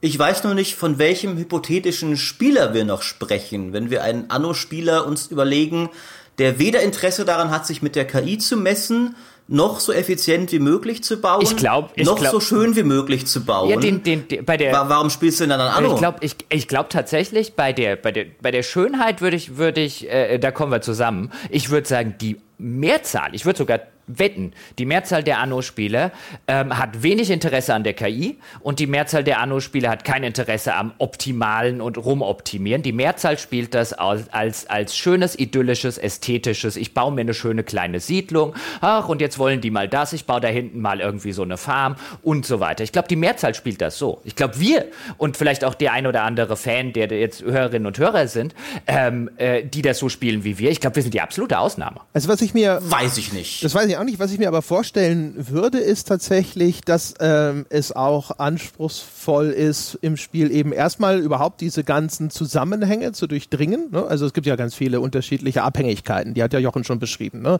Um ein bestimmtes Gut zu produzieren, muss vielleicht eine gewisse Produktionskette aufgebaut werden. Dann habe ich begrenzten Platz auf meinen Inseln. Deswegen ist es ja auch immer so schön, dass das auf Inseln spielt. Ne? Also dass diese Ressource der, des Bauplatzes sozusagen auch begrenzt ist. Und dann muss ich halt dort immer schauen, dass ich das möglichst optimal mache. Ich hätte auch erwartet allerdings, dass das Spiel daraus alleine schon, sage ich mal, wenn wir jetzt bei Anspruch bleiben, in dem Sinne, dass ich eben an eine, eine Aufgabe gestellt bekomme, an der ich scheitern kann, dass das auch eine Aufgabe ist, die mir gestellt wird, an der ich scheitern kann. Ne? Dass ich halt, dass das Spiel irgendwann sagt, so guck mal, du hätt, hast einfach deinen Bauplatz so suboptimal verwaltet, alles dauert zu lange, dass du die Produktionsbedürfnisse deiner Bevölkerung nicht mehr erfüllen kannst und dementsprechend ja, verlierst du jetzt sozusagen. Das hätte ich auch gedacht, dass das vorkommt. Also verlieren nicht. Wo man schon immer darauf achten muss, ist, dass immer wenn du halt expandierst, musst du darauf achten, dass all deine Produktionsketten mithalten. Äh, weil wenn ein bestimmtes Gut nicht mehr in ausreichender Menge da ist, dann fangen die Arbeitskräfte an abzuwandern und dann zahlen sie auch weniger Steuern. Das kann dann wiederum bedeuten, dass du, ähm, dass, äh, dass du auch äh, A weniger Geld hast und B, dass äh, Produkt, äh, Produktionsketten auch weniger produzieren, weil die Arbeitskraft nicht mehr da ist. Ähm, das heißt, ich finde, es ist schon, an, wie gesagt, klar, ohne jeden Zeitdruck und sowas kann man theoretisch also man kann schon komplett verlieren, wenn du also nicht, also gut, komplett verlieren ist schwierig, aber du kannst schon grobe Fehler machen. Wenn du zu rapide expandierst und sagst, in der alten Welt ist noch eine, hier lasse ich haufenweise Zeugs aufsteigen und äh, Moment, aber ich habe ja in der neuen Welt noch gar nicht gar keine zweite Ruminsel, um die jetzt alle zu versorgen mit Rum, äh, dann kannst du schon Probleme bekommen. Oder wenn du zu schnell Industrie baust, die hohe Unterhaltungskosten hat und das nicht, äh, nicht äh, gleichermaßen mitwächst mit deinen Bürgern, die Steuern zahlen und darin arbeiten und deinen anderen Produktionsketten, die die neuen Bürger dann versorgen. Es gibt schon, finde ich, viele Systeme, die da ineinander greifen, die man durchdringen muss, wo es vielleicht auch so ein bisschen, hat einer von euch vorher auch schon anklingen lassen, wo ich vielleicht auch das Gefühl habe, die kommen uns einfacher vor, als sie sind, weil wir halt schon Anno-Veteranen von Anno dazumal sind. Äh, jetzt jemand, der das als sein erstes Anno spielt, könnte mir schon vorstellen, dass es da viele Möglichkeiten gibt, für den sich äh, komplett zu verrennen. Puh, da würde ich sagen, dann müsste aber, dann müsste er aber in seiner ersten Anno-Partie auf einem echt hohen Schwierigkeitsgrad einsteigen, damit er das so richtig hinkriegt. Weil insbesondere noch, wenn du die Ingame-Hilfen und so weiter einschaltest, die voreingestellt sind, dir, dir sagt eigentlich das Spiel sehr genau, was du als nächstes bauen sollst. Ich meine, die, die, die ganze Quest-Struktur, selbst im freien Spiel, ist ein bisschen drauf angelegt, sozusagen den, den Newbie zur Hand zu nehmen. Ähm, die ganze Kampagne, gut, sie scheitert ziemlich dran, später die komplexen Systeme oder die komplexeren Systeme zu erklären. Die ganze Kampagne ist entsetzlich und das Spiel scheitert auch leider Gottes daran. Das, was du jetzt gerade gesagt hast, das finde ich interessant, weil vielfach resultiert die Schwierigkeit daraus einfach nur, dass mir das Spiel wichtige Informationen nicht kommuniziert.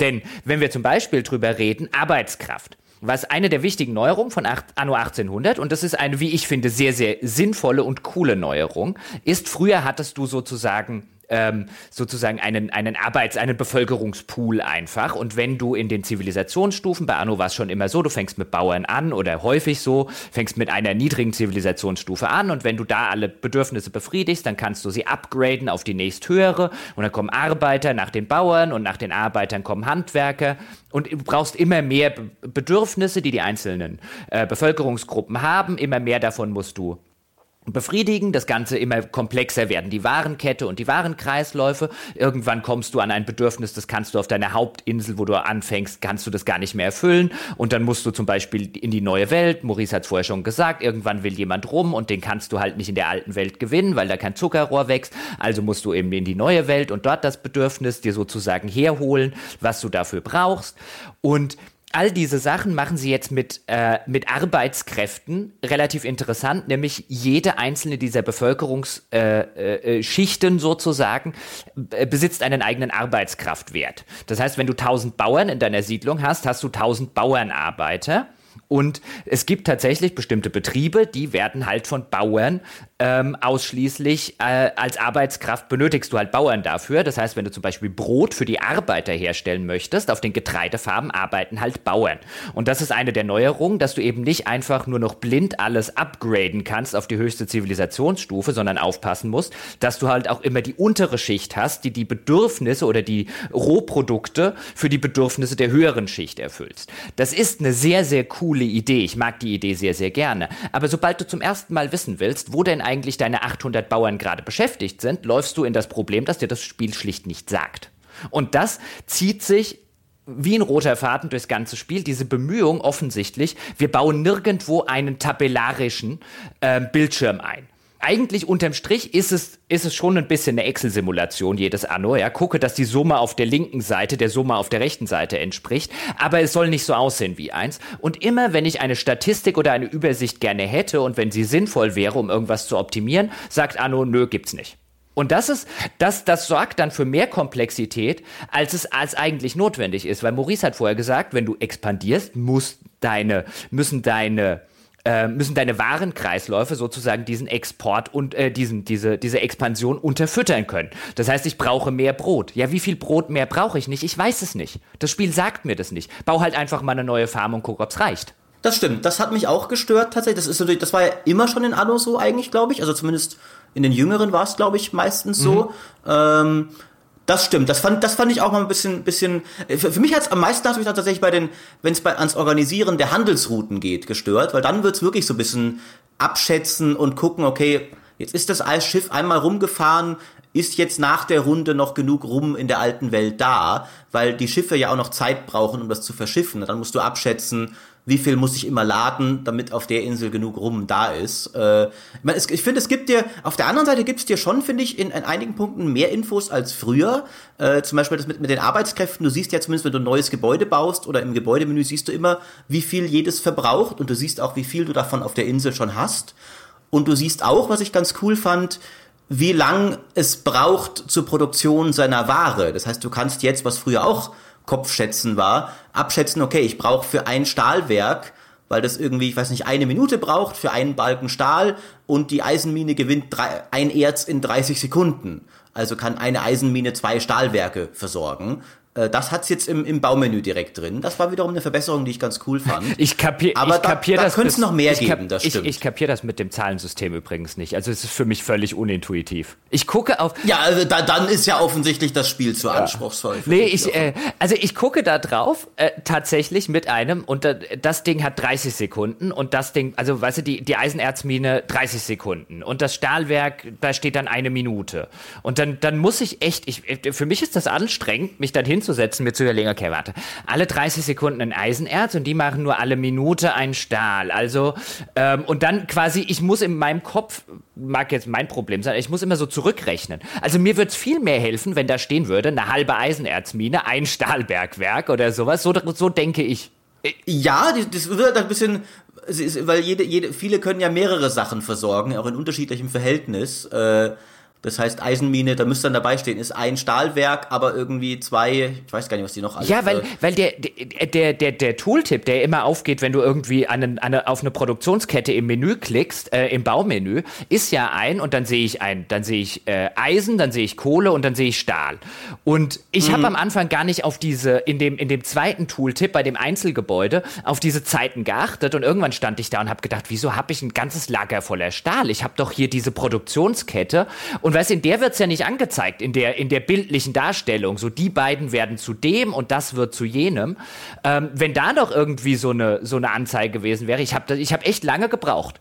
Ich habe, glaube ich, nach zehn Stunden mhm. habe ich begriffen, ach, das geht jetzt nach Zeit. Ja, ich habe länger gebraucht, auch als ich zugeben will, vielleicht. äh, aber als ich es dann kapiert habe, fand ich es eine sehr nützliche Sache. Ähm, jetzt würde mich nur mal interessieren, Joch, wenn ich, wenn ich dir so zuhöre, ah, und ich weiß ja, du hast ja schon das Gegenteil gesagt. Wenn ich dir so zuhöre, würde ich jetzt sagen, der hatte offensichtlich recht wenig Spaß mit dem Spiel. Nee, ich, ich hatte sehr viel Spaß mit dem Spiel. Es hat nur, es strengt sich nur an manchen Stellen wirklich an. Also ich meine, da bin ich jetzt offensichtlich selber ein bisschen zu, äh, bin ich mit der, mit der, mit der Rechen, äh, mit der Rechenei und so weiter ist nicht, ist nicht ganz so meins. Ähm, es, es, strengt sich aber, finde ich, an vielen Stellen unnötig an, mir den Spaß, den ich am eigentlichen Kernspiel habe, nämlich dem Aufbau, dem Optimieren, ähm, dem, dem Ausbau meiner Siedlung und so weiter.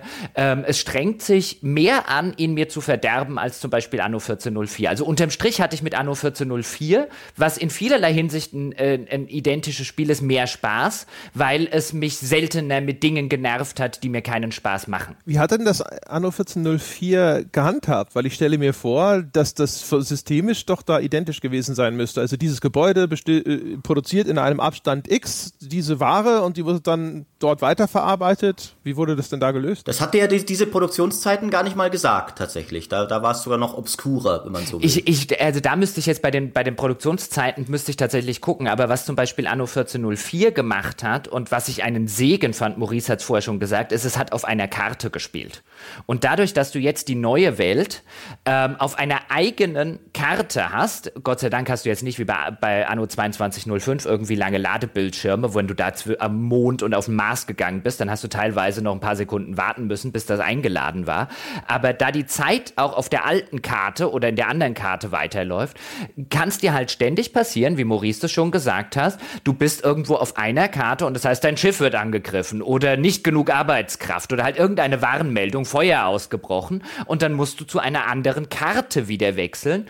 Und dadurch, dass bei Anno 1404 das halt auf einer Map stattgefunden hat, oben war die alte Welt, unten war die neue Welt in der Regel und ähm, ich jederzeit schnell hin und her schalten konnte und das auf einer Karte war und ich irgendwann halt einfach die Karte im Kopf hatte. Ich finde den ständigen Kartenwechsel bei Anno 1800 ist tatsächlich das. Ich habe es in einer Viertelstunde, haben wir ja schon gemacht, so eine kleine, äh, so eine kleine angespielt Folge Anfang der Woche. Da habe ich gesagt, ich muss mal gucken, ob ich mit dem Kartenwechsel warm werde und ich werde mit dem Kartenwechsel nicht warm. Also das ist, das wird am Ende der Hauptgrund sein. Unterm Strich ist Anno echt ein gutes, Anno 1800 echt ein gutes Aufbaustrategiespiel. Ich würde nie sagen, ich kann, das kann man nicht empfehlen und so weiter und so fort. Aber unterm Strich wird für mich derzeit Anno 1404 das bessere Spiel bleiben, weil es mehr Spaß macht. Das für mich auch, äh, das ähm, wegen aus verschiedenen Gründen, unter anderem auch wegen der Kampagne, zu der wir ja auch nochmal kommen werden. Ähm, Anno 1404, ich war längst, als ich es dann wieder gespielt habe, zum Beispiel, wo ich überrascht war, wenn du Anno 1800 mal gespielt hast, wie klein dir 1404 plötzlich ja. vorkommt. Also winzig. Ich, ich, und das ist ja eine Sache, die hast du so nicht im Kopf. Du denkst ungefähr, die sind ungefähr gleich groß. Und dann denkst du, wie? Und das ist jetzt meine Kameraperspektive und, und das ist die Map. Also in, in Anno 1800 hast du schon, wenn wir eben wieder auf Jochens Anfangsargumentation noch zurückkommen, du machst dir die Natur untertan, Anno 1800 bietet dir schon verdammt viel Natur, ja, die du untertan ich, machen kannst. Ich, ich, äh, ich habe mir, ich habe auch Anno 1404 nochmal gestartet und ich habe mir gedacht, kann ich die Inseln von Anno 1800 in Anno 1404 haben, bitte? Ja. und, und die, die Zoom-Perspektive und die, die Größe der Produktionsketten auch, also allein so ein, ein Fabrikenviertel in Anno 1800 ist ja dann äh, irgendwie eine komplette Insel fast schon in Anno 1404. Das ist jetzt übertrieben, aber äh, du hast allein schon deine normale Map ist deutlich größer. Es gab, glaube ich, mal Zahlen, wie viel größer, äh, aber die habe ich jetzt nicht mehr im Kopf. Und dann hast du eben noch die zweite, die neue Welt. Ähm, und für mich ist halt schon, ich kann, wie gesagt, ich stimme nicht allen von Jochens Kritikpunkten zu, einigen sehr wohl, vor allem eben dem Krieg. Äh, aber für mich hat dann schon überwogen, wie viel es so auf, aufzubauen gibt und wie viel Spaß es macht, das aufzubauen. Aus verschiedensten Perspektiven. Aus, aus Schönbauer Sicht sind die Städte fantastisch, finde ich. Also, was, was du fängst mit Bauernidyll an und gehst dann hoch zu so einer äh, ersten modernen Großstadt, wo dann äh, du erstmal baust du ein erstes Kraftwerk, dann werden Strommasten aufgestellt in den Straßen, dann hast du die, die, diese schönen, schönen Investorenhäuser, dann fängst du an, dann baust du eine Weltausstellung, dann bestückst du dein Zoo und dein Museum und wie viel es eben zu optimieren gibt, äh, und wie viel es zu erschließen gibt an Produktionsketten, an Warenkreisläufen, an Systemen, die ineinander greifen.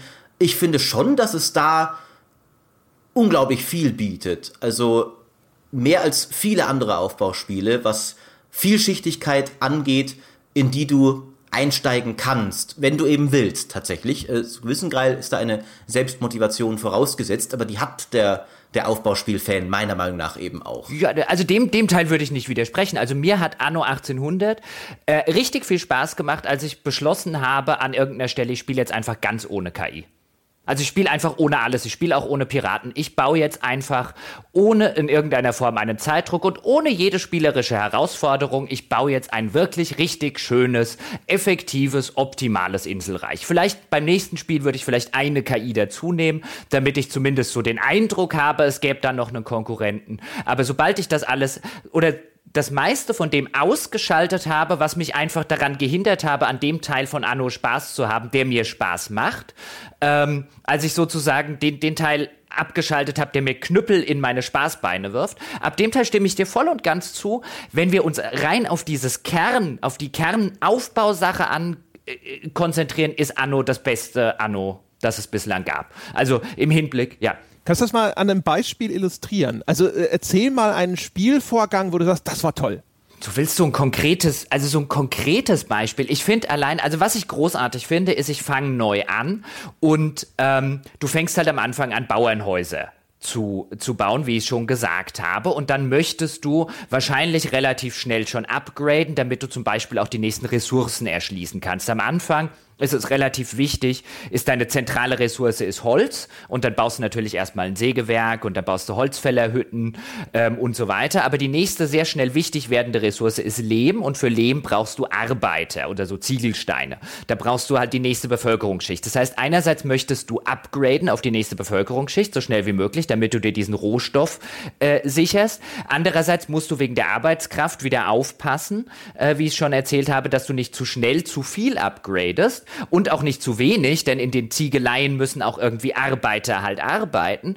Und wenn das Ganze Hand in Hand, gerade in so einer neuen Siedlung, ähm, das Ganze Hand in Hand organisch funktioniert, weil man so ein bisschen den Dreh raus hat und dann äh, siedelt man immer ein paar mehr Bauern an und dann gradet man da hinten wieder ein bisschen ab und dann guckt man da vorne wieder, dass die alle genug zu essen haben. Es ergibt einen wunderschönen, nicht wirklich schwierigen, ich würde es auch nicht wirklich anspruchsvollen nennen, aber es gibt einen wirklich schönen Flow, der immer dafür sorgt, dass ich mir denke, ich mache nur noch schnell schnell dieses und ich mache nur noch schnell jenes. Und im Vergleich zu früheren Anno-Spielen würde ich sagen, ich bin gespannt, was Maurice sagen würde, aber frühere Anno-Spiele, auch einen 1404, bei dieser Kerndisziplin hatte es mehr Leerlauf. Es hatte mehr Stellen, wo ich gesagt habe, ich äh, äh, mache jetzt mal die Zeit eine Runde schneller und warte, bis ich wieder genug Rohstoffe habe. Und Anno 1800 schafft es wirklich wunderbar, dass ich eigentlich immer was zu tun habe und denke, ach, ich mache nur noch schnell das da drüben, ach, ich mache nur noch schnell dieses, ach, ich mache nur noch schnell jenes und dann gucke ich auf die Uhr und es ist irgendwie nachts um halb drei. Ja, würde ich voll zustimmen. Ich glaube, das ergibt sich zu einem gewissen Teil, also am Anfang gar nicht mal so unbedingt, aber später vor allem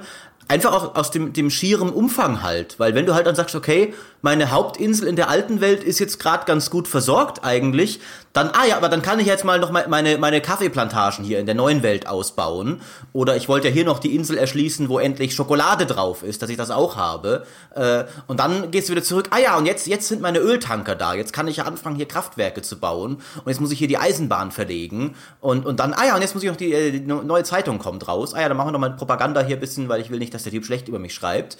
Ähm, das fand ich eben mit einer der größten Stärken des Spiels, dass es wirklich immer was zu tun gibt und eben zum einen auf der, auf der oberflächlichen Ebene im Sinne von einfach neue Ressourcen erschließen und so weiter, aber dann auch so, je, mehr du einsteigen willst, je, also äh, das kannst du dann auch immer. Du kannst ja auch sagen, du brauchst es nicht unbedingt, also es sei denn, dann bist im super Late Game, wenn du wirklich jeden Zentimeter Insel effektiv nutzen willst, dass du Items dir suchst, die in den in den Handelskammern und so deine Produktionsgebäude verbessern.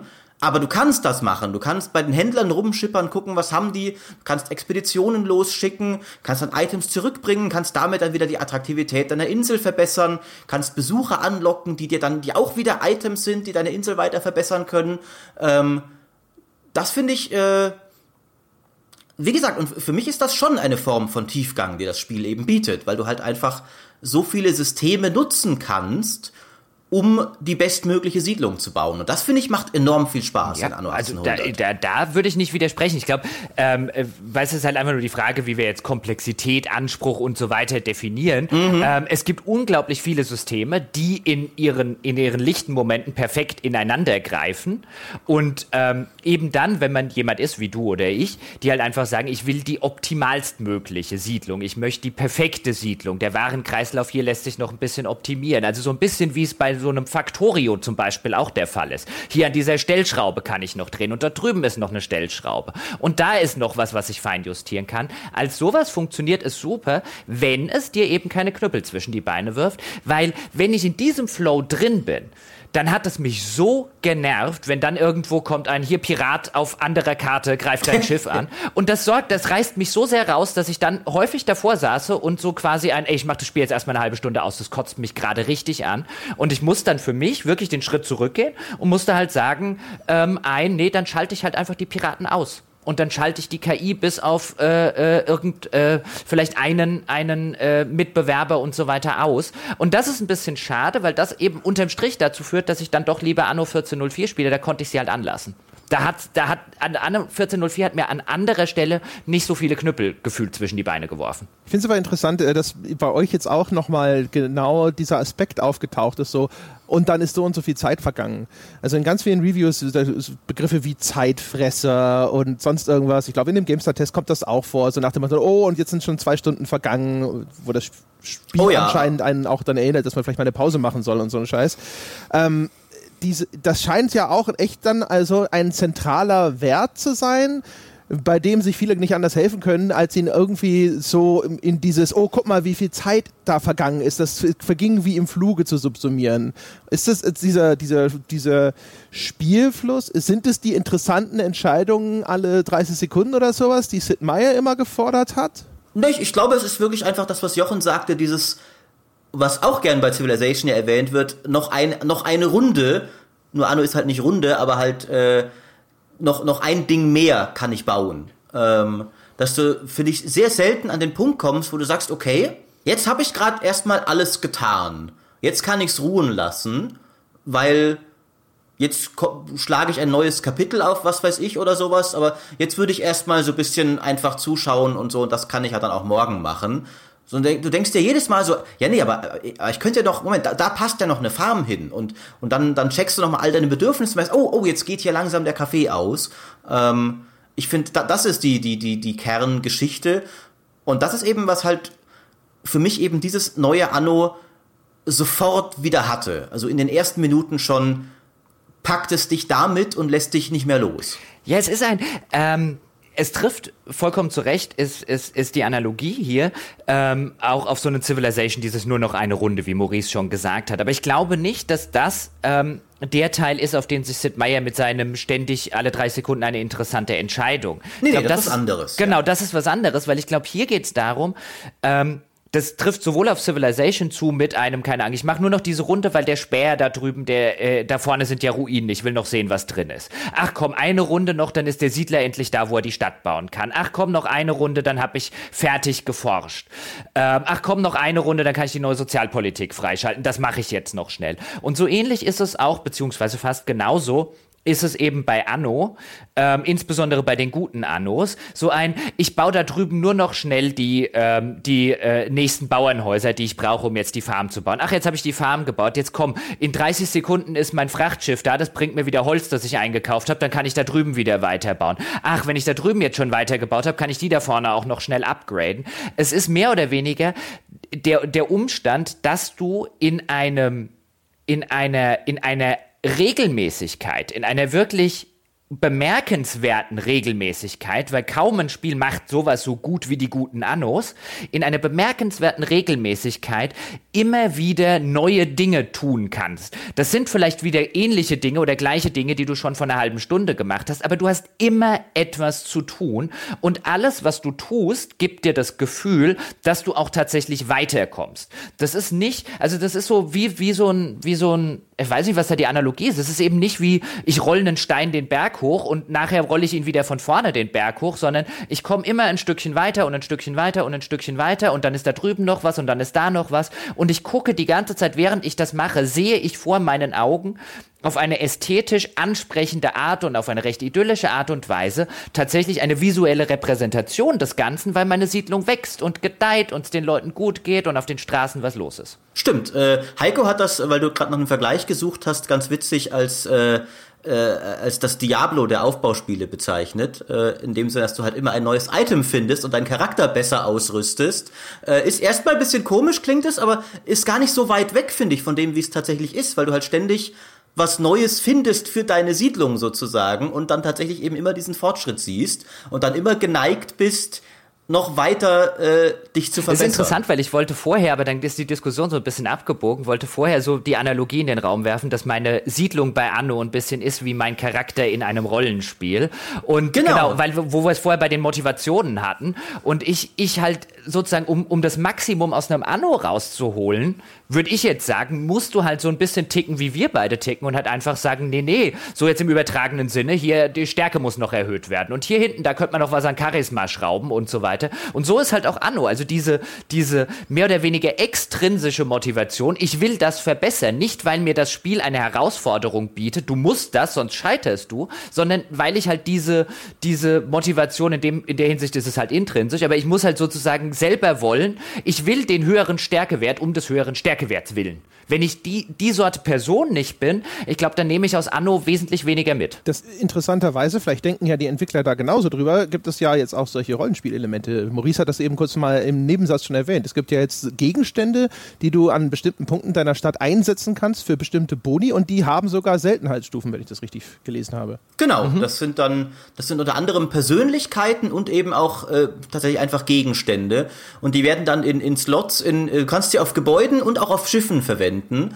Und das sind dann verschiedenste Sachen, die teilweise, ich meine, ich habe zum Beispiel von einem gelesen, dass die, was ziemlich stark wäre, was die, die Zahl der benötigten Felder reduziert pro Farm. Dann kannst du mehr Farmen im gleichen Gebiet bauen. Mhm. Manchmal sind es auch erstmal, was ja game-changing fast schon ist für manche Produktionsketten, äh, andere sind ein bisschen simpler, dass du einfach sagst, hier, das ist irgendwie ein besonderes äh, Fabrikbestandteil und dann produzieren halt all deine Stahlwerke im Umkreis so und so viel mehr. Ähm, aber das ist dann auch noch wieder, weil das dann pl plötzlich ein neuer Faktor, der damit reinkommt, weil plötzlich kannst du ja dann mit den gleichen Fabriken, die du vorher hattest, mehr sekundäre Weiterverarbeitungsgebäude speisen, weil du jetzt mit dem gleichen Gebäuden und der gleichen Arbeitskraft mehr Stahl produzierst.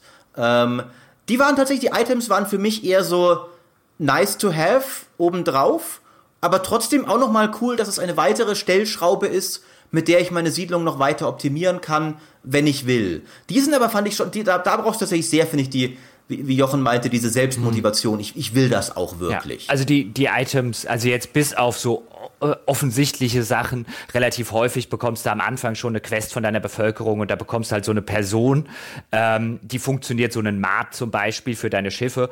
Die funktioniert aber auch wie ein Item, die kannst du dann in dem Schiff, rüstest du dann halt einfach zum Beispiel diesen Matrosen oder den Mart oder was es auch immer ist auf, äh, aus und ähm, dann hat er zum Beispiel, erhöht er die Selbstheilung um 100 äh, Prozent, ähm, weil sich deine, deine Schiffe halt auf Dauer auch selber heilen und du nicht zurück in den Hafen fahren musst und dann geht's halt einfach schneller und sowas rüstet man dann halt einfach in einem der Slots aus. Vielfach habe ich aber und ignoriere bis jetzt immer noch die ganzen Items. Ich weiß, ich sollte eigentlich an dieser Optimierungsschraube auch drehen, aber die ist mir offen gestanden dann schon einen Schritt zu, nicht zu komplex, sondern die, ich finde, das ist so eine, so eine Ebene, die, die macht es komplizierter, ohne es komplexer zu machen. Okay. Also die, das ist ein Teil, der macht mir keinen Spaß. Aber was du sagen wolltest, mit einem, man geht in Richtung Rollenspiel, so die eigene Stadt wird rollenspielmäßig, kann man sie mit Items ausrüsten. Das würde ich komplett unterschreiben. Dann kommen wir jetzt lang, lang erwartet endlich an den Punkt, äh, wo ich euch auf die Kampagne eintreten lasse. Das steht ja noch aus. Ja, offensichtlich hassen sie alle. Ja. Ich glaube, ich habe nirgendwo was gesehen, wo jemand gesagt hat, aber die Kampagne war ja super.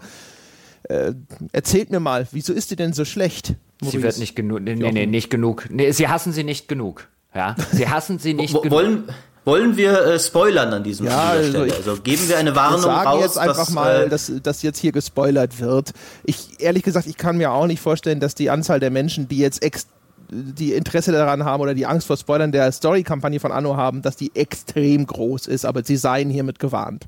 die, die Leute sind sensibel, sage ich mal. Gut, vielleicht bei äh, Anno, Anno vielleicht weniger als bei anderen Sachen, aber Warnen äh, ist nie verkehrt. Jedenfalls fand ich, also vorausschicken, wir hatten ja schon darüber gesprochen, es ist jetzt nicht so, dass ich mir irgendwie eine tiefe, charaktergetriebene Story erwartet hätte. Da, das will ich auch nicht kritisieren, das haben die wenigsten Aufbauspiele, so, so weit, so gut. Aber ich mochte die Kampagne von Anno 1800, weil sie, finde ich, die Story hat, wie gesagt, die war nicht einfallsreich, die hat aber motiviert. 1404 meinst war ein du? schönes, genau, 1404, sorry. Genau, äh, weil du gerade 18 Oh nee, sorry, gesagt nee, äh, nur, 14 nur, nur zu, genau, nicht dass, die, nicht, dass die Menschen verwirrt sind. Genau, nee, 14.4, äh, die Story hat, finde ich, gut durch das Spiel geführt, durch die Kampagne und hat mir eben dieses, was ich erwähnt hatte, dieses Best-of des Mittelalters gegeben. Und ich hatte halt erhofft, Anno 1800 macht das auch. Und das Best-of des 18. Jahrhunderts, äh, 19. Jahrhundert, das wären, wie gesagt, das wäre für mich dann der, der Streit zum Beispiel um die, um die Verkabelung Amerikas zwischen, wer war das? Ich glaube, Edison und noch irgendwer. Äh, Tes Tesla und Edison war es das? Ich weiß nicht mehr genau. Zwei, zwei so äh, Erfinder-Genies halt, die auch mit dreckigsten Mitteln äh, gekämpft haben. Der eine hat zum Beispiel, das war, war der Kampf zwischen Gleichstrom und Wechselstrom. Äh, und der eine hat äh, den Auftrag für den elektrischen Stuhl bekommen und hat den dann mit dem Strom des anderen konzipiert, damit dieser Strom in der Wahrnehmung der Bevölkerung als gefährlicher gilt, weil er Tod verursacht, als sein eigener Strom.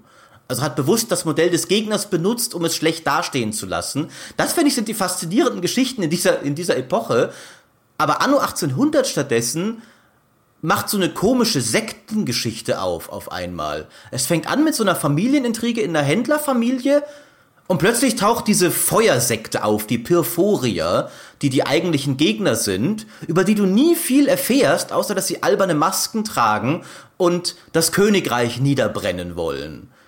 Und ich habe mich ja nur gefragt, wo, wo ist das denn in irgendeiner Form also wo ist die Verbindung zu der Epoche von Anno? Also wo nutzt ihr hier eure, eure Epoche aus? Wo ist das interessant für Leute, die sich für diese Epoche interessieren? Jetzt hier so eine blöde Sektengeschichte zu erleben. Ja, Jochen, erzähl mal, wie interessiert warst du daran, eine Sektengeschichte zu erleben? es, es, es, also bis es überhaupt zu dieser Sektengeschichte, also offen gestanden, ich verstehe total, was Maurice sagt, fand ich den Sektengeschichten-Teil noch, einen, noch den besseren Teil äh, des Ganzen. Weil Anno 1404, da hat Maurice recht, also die Kampagne, ich fand die auch mit dem, mit dem Richard Northberg und so weiter, äh, die war nicht gut geschrieben, die war, das war Niveau eines Groschenromans und so weiter. Aber sie hatte im Kern wenigstens in irgendeiner Form das Spielgenre wiedergespiegelt. Denn es ging ja in der Kampagne von Anno 1404 darum, einen großen Kaiserdom zu bauen. Als Aufbaustrategiespiel, du sollst einen großen Dom bauen. Ich meine, immerhin ja, hat das Spielziel der Kampagne noch irgendetwas mit dem Genre zu tun. Und du kannst es sozusagen spielerisch erreichen. Ich kann in Anno 1404 einen Dom bauen. Anno 1800 fängt mit einer Kampagne an, wo es darum geht, ähm, eben der, der, der Story-Einstieg ist ein, ja, dein Vater wurde verhaftet, ja, und dein Vater ist offensichtlich im Gefängnis gestorben, räche deinen Vater. Wie räche ich denn jemanden in einem Aufbaustrategiespiel? Ja, ich baue ihn zu Tode. Du, du, sollst die Wahrheit ergründen, ja, gut, aber, du sollst ihn nicht rächen. Oder ja, ja. aber letztlich geht es ja ein bisschen schon darum, dass du ihn auch äh, äh, zumindest die Story spielt ja schon so, oh, und er hat sich gar nicht umgebracht, sondern er wurde ermordet und jetzt bringe, bringe sozusagen die, die dahinter stecken, bringe die zur Strecke. Und äh, das ist natürlich, kommt dann später auch noch der Kampfteil dazu, aber überhaupt den ganzen Ansatz, eine Familientragödie zu erzählen in einem Aufbaustrategiespiel, auf die Idee musst du erstmal kommen. Ja, die funktioniert natürlich hinten und vorne nicht, die Familientragödie. Ähm, und immer, du weißt ja, bist am Anfang, dann, dann geht so Kameraschwenk so auf die Beerdigung deines Vaters und du denkst dir so, also nicht nur, dass die nach gefühlt drei Minuten in der Kampagne stattfindet, du den Kerl nie zu Gesicht bekommen hast, du gerade äh, vor einer Sekunde deine Schwester kennengelernt hast, die dann total traurig ist und so weiter. Also es funktioniert auf keiner emotionalen, keiner geschichtenerzählerischen Ebene und du sitzt, also ich saß wirklich davor und hab mir gedacht, Jesus, ist das ein Autounfall. Also erzählerisch und dann kommen wir, also sie fängt ja an in der neuen Welt, weil anscheinend bist du irgendwann mal in die neue Welt und dann meldet sich deine Schwester ähm, und schickt dir irgendwie einen Brief, dass eben dein Vater verhaftet wurde und du jetzt dringend zurückkommen sollst. Und dann gehst du mit deinem offensichtlich besten Kumpel, der anscheinend ein Ureinwohner dieser, der von Südamerika, also ein Südamerikaner zu sein scheint oder aus der Karibik, je nachdem, wo diese, wo man diese neue Welt jetzt in der realen Welt ansiedeln wollen würde. Und mit dem reist du dann zurück in die alte Welt, ja, um zu überprüfen, was da halt los gewesen ist. Und diese Figur, ich habe den Namen vergessen, weil sie so, weil wenn, wenn South Park nicht Token erfunden hätte, also diese Figur des Schwarzen, die ja im Kontext der, des Humors von South Park Token heißt für einen Token Black, also es gibt einen Schwarzen in diesem Film oder in dieser Serie, damit es einen Schwarzen gibt. Wenn South Park diesen Scherz nicht schon gemacht hätte, müsste man ihn anhand dieser Figur von Anno 1404 machen. Der ist wirklich nur dafür da. Jetzt hast du das Falsche gesagt. Äh, Entschuldigung. Äh, der ist wirklich nur dafür da, dass die Entwickler sagen können, ja, aber hier, wir haben doch einen positiv besetzten Ureinwohner im Spiel. Und auf eine so plakative Art und Weise, dass ich nicht davor sitze und mir denke, ach, irgendwie so politische Diskussionen, ja, wie ich vorher schon sagte, ich erwarte von einem Anno nicht unbedingt, dass es sich irgendwie politisch mit dieser ganzen, mit diesem ganzen ähm, historischen Hintergrund auseinandersetzt. Aber das ist halt auch noch erzählerisch so plump und verkauft mich als, als Spieler für so sau dumm, dass ich davor sitze und mir wirklich und wirklich sauer bin auf denjenigen, der gedacht hat, dass das irgendjemand gut finden könnte.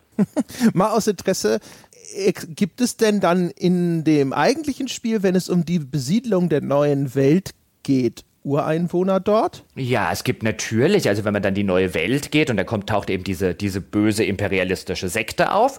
Und es gibt natürlich auch die edle Wilde in der neuen Welt. Mhm. Alright. Weil wir müssen. Die, dann, die, die, die Freiheitskämpferin ja. gibt's, die dann, um der du dann beistehst. Genau. Äh, was ich interessant fand, was du vorher angesprochen hattest mit der, mit der Spielmechanik auch nochmal.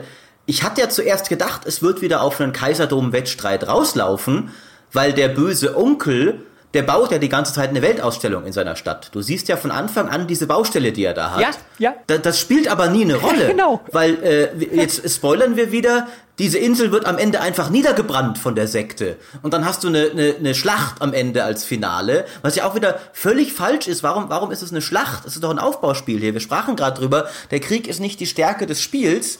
Äh, ich bin mir auch nicht sicher, ehrlich gesagt, ich hatte so ein bisschen den Eindruck, die Kampagne hätte vielleicht da noch gar nicht enden sollen, dass das irgendwie die üblichen äh, Entwicklerprobleme äh, waren. Am Ende irgendwie geht uns das Budget oder die Zeit aus Hab ich oder ganz sowas. Viel gelesen, es wirkte, finde ich, auf mich irgendwie dass die Kampagne so. sehr abrupt enden soll. Richtig, also massiv abrupt und auch spielmechanisch, weil du kannst sie schon auf der dritten Bevölkerungsstufe abschließen. Jetzt ist es ja so, dass die Kampagne, die spielt ja im Rahmen eines Endlosspiels.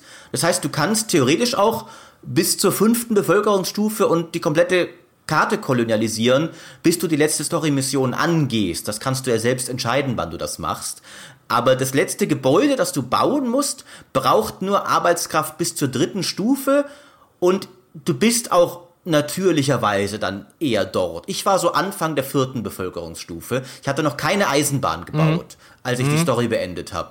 Und das war für mich allein schon aber, aber die Eisenbahn, die, die Erfindung, also die Entdeckung der Eisenbahn, die, die Erschließung der Welt mit, mit Schienen, ist doch auch wieder, das war doch eine so, ein so spannender Teil der, der echten Geschichte dieser Zeit. Weil auch da wieder, die, die Eisenbahnbarone haben sich ja auch die garstigsten Konkurrenzkämpfe überhaupt geliefert.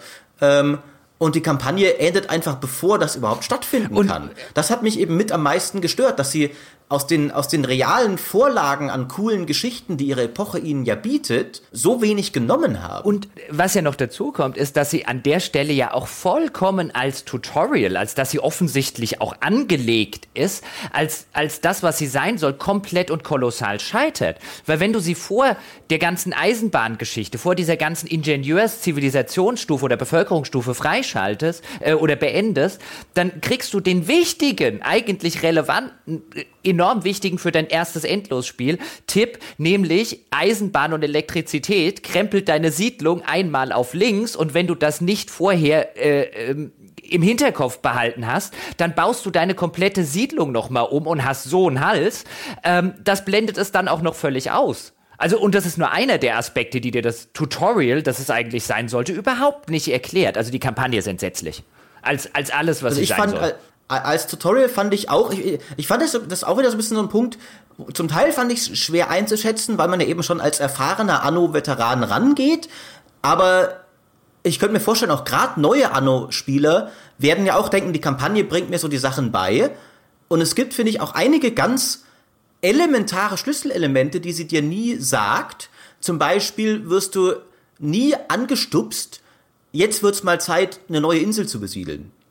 Ähm, du wirst dann schon irgendwann in die neue Welt geschickt, aber wenn du mit KI-Spielern wiederum spielst, die sind nämlich relativ schnell im Expandieren, dann kann es sein, die haben dir schon alles weggeschnappt.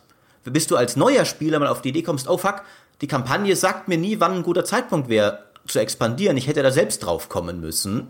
Ähm, und dann eben, wie Jochen sagt, im späteren Spielverlauf finde ich, das ist dann auch für Veteranen relevant, weil die Eisenbahn und Strom sind ja eine der größten neuen Spielmechaniken, die ich selbst als Anno 1404 Veteran so noch nicht kenne.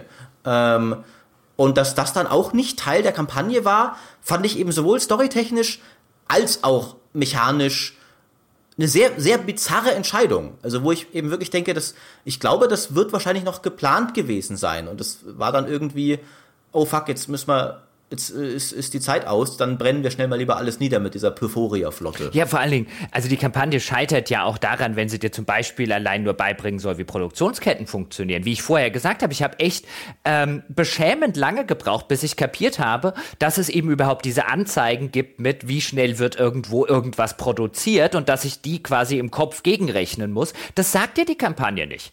Die Kampagne sagt dir, Produkt hier, guck mal, und da hier siehst du eine Produktionskette und bau die mal so, wie sie da steht. Und dass man da noch irgendwo gucken muss, dass überhaupt irgendwie im Hintergrund eine, eine Art Timer läuft, eine Art Zahl läuft und wenn die abgelaufen ist, dann wird eine dieser Waren produziert und dass es da unterschiedliche Timer gibt, das sagt dir das Tutorial halt einfach nicht. Ja, es, es gibt, äh, und es sind auch manche Sachen sind dann schon gesagt, aber dann nicht im Rahmen der vertonten Story, sondern so als kleines Hilfs-Pop-up äh, die man durchaus auch mal äh, irgendwie wegklicken kann oder sowas, wenn gerade die Stadt brennt oder was weiß ich. Also das fand ich auch ein bisschen schade, weil äh, es, wir, wir haben tatsächlich, äh, es, es gab viel Feedback bei uns von Leuten, die gesagt haben, warum kritisiert ihr die Kampagne überhaupt so sehr? Warum fließt das so sehr in die Wertung ein? Ähm, die, die, die ist doch nicht der Punkt. Ich spiele doch das Endlosspiel. Ähm, aber ich finde eben schon, dass die Kampagne einen klaren Wert hat. Zum einen hat sie in Anno 1404 einfach Spaß gemacht. Äh, zum anderen ist es doch garantiert das Ziel der Entwickler, auch neue Anno-Fans zu gewinnen, weil sich ja diese Spiele traditionell so ein bisschen schwerer tun außerhalb des deutschen Marktes und gerade da will man doch bestimmt auch neue Leute ansprechen. Und da ist dann die Kampagne, finde ich, dafür da, um Leute in Anno einzuführen. Und das macht sie halt längst nicht so gut, wie man es machen könnte. Und zuletzt haben wir auch eine Umfrage bei uns gemacht. Immerhin, glaube ich, 30 Prozent der Leute, die mitgemacht haben, spielen auch die Kampagne von Anno. Also fand ich schon, klar, Endlosspiel ist wichtiger, aber trotzdem fand ich es ein bisschen schade, weil die Serie halt schon mal gezeigt hat, dass sie es eigentlich besser kann. Ja, außerdem, das ist mir dann auch wieder zu sehr eine, ähm, wir nennen das bei uns im Podcast oder haben das früher häufiger mal so eine Wasserkopfkind-Diskussion genannt. Ja, so frei nach dem Motto, ja, aber für so ein Wasserkopfkind ist es doch gar nicht so schlecht ähm, äh, oder gar nicht so blöd. Ähm, das ist mir halt es auch zu oder wäre mir, wenn ihr habt ihr ja nicht so gemacht jetzt bei der Gamestar, aber äh, das wäre mir zu einfach gemacht. Ja, komm, das Kernspiel, ja, Kampagne können und wollen wir vergessen. Nein, es ist eine Kampagne drin, in die ist offensichtlich, wenn man die ganzen Vertonungen und so weiter sich anguckt, auch Zeit und Mühe reingeflossen. Sie soll als Tutorial fungieren. Natürlich fließt die zu einem vielleicht jetzt nicht absolut fundamental entscheidenden, aber durchaus zu einem nennenswerten Teil in eine Bewertung des Spiels ein. Alles andere wäre ja absurd. Und das irgendwie wegzudiskutieren mit einem, ja, ja, komm, aber ich spiele das ja nur für was anderes, wo man halt sagen muss, dann ignoriere halt den Teil mit, wo wir die Kampagne kritisieren. Ähm, das ist dann ja häufig, ist es so ein, ich will aber, dass ihr die 90 gebt, weil ich will ja auch, dass da, also weil ich empfinde es ja wie eine 90, wo man dann sagen muss, hey, wenn du den Teil rausnehmen kannst, ja, den wir an der Kampagne kritisieren, ja, dann kannst du im Kopf wegen mir eine 90 denken. Aber, also finde ich, finde ich, und dadurch, dass sie wirklich so dumm ist, also auch erzählerisch. Also, das ist wirklich, ich saß davor, gibt ja diesen tollen Film, ich glaube, Billy Madison heißt der, mit Adam Sandler, mhm. wo es diese, diese schöne Stelle gibt, mhm. wo er irgendwie äh, die, die größte Dummheit in irgendeinem Debattierwettbewerb sagt und dann am Ende Everybody in this room is now dumber for having listened to it. Das ist die Kampagne von 18. das kenne ja. ich nicht. I award you no points and may God have mercy on your soul. Das ist die Kampagne von Anno 1800. Sie ist wirklich so dumm und die Figuren sind so dumm. Ja, es ist wirklich, das, das meinte ich auch vorher, also die, die, die, die, die Chutzpe sich hinzusetzen und auch solche Ureinwohnerfiguren zu schreiben. Selbst ich will gar nicht auf so eine politische Ebene oder so, aber die sind so dumm. Also so wirklich, so wirklich dumm. So wirklich ein, ähm, ich, ich schreibe jetzt den, den, den schrecklichsten Ureinwohnercharakter, den man sich vorstellen kann. Die Leute werden bestimmt toll finden, dass wir einen netten Ureinwohner drin haben. Und ich, äh, das ist so dumm. Ich muss, ich muss zugeben, dass ich es nicht so aggressiv, wütend machend, dumm empfand, wie du es empfandest. Ich spreche dir das auch nicht ab. Ich fand es eher so einschläfernd belanglos, was auch kein schönes Kompliment ist. Äh, aber es war so von wegen, mir war jetzt auch dieser, dieser, dieser Charakter, dieser A-Hand zum Beispiel am Anfang, der war mir zu egal, dass ich mich jetzt drüber aufregen würde, ob er jetzt ein guter Ureinwohnercharakter ist. Nicht, dass ich deine Kritik da nicht nachvollziehen kann, aber bei mir war es eher so, ja. Ja, natürlich, er ist, er ist auch egal. Darum geht's ja. Also, ist ja meine Kritik. Er, er, er spielt keinerlei Rolle, außer ähm, als Figur zu dienen, wo man drauf zeigen kann und sagt, wir haben doch hier einen positiv besetzten ja, Charakter. Also wenn uns jetzt jemand kommt, ja, und sagt hier, ihr äh, bildet ja keine Minderheiten ab, hier ist doch eine Minderheit, ist doch der beste Freund vom Hauptcharakter. Mhm.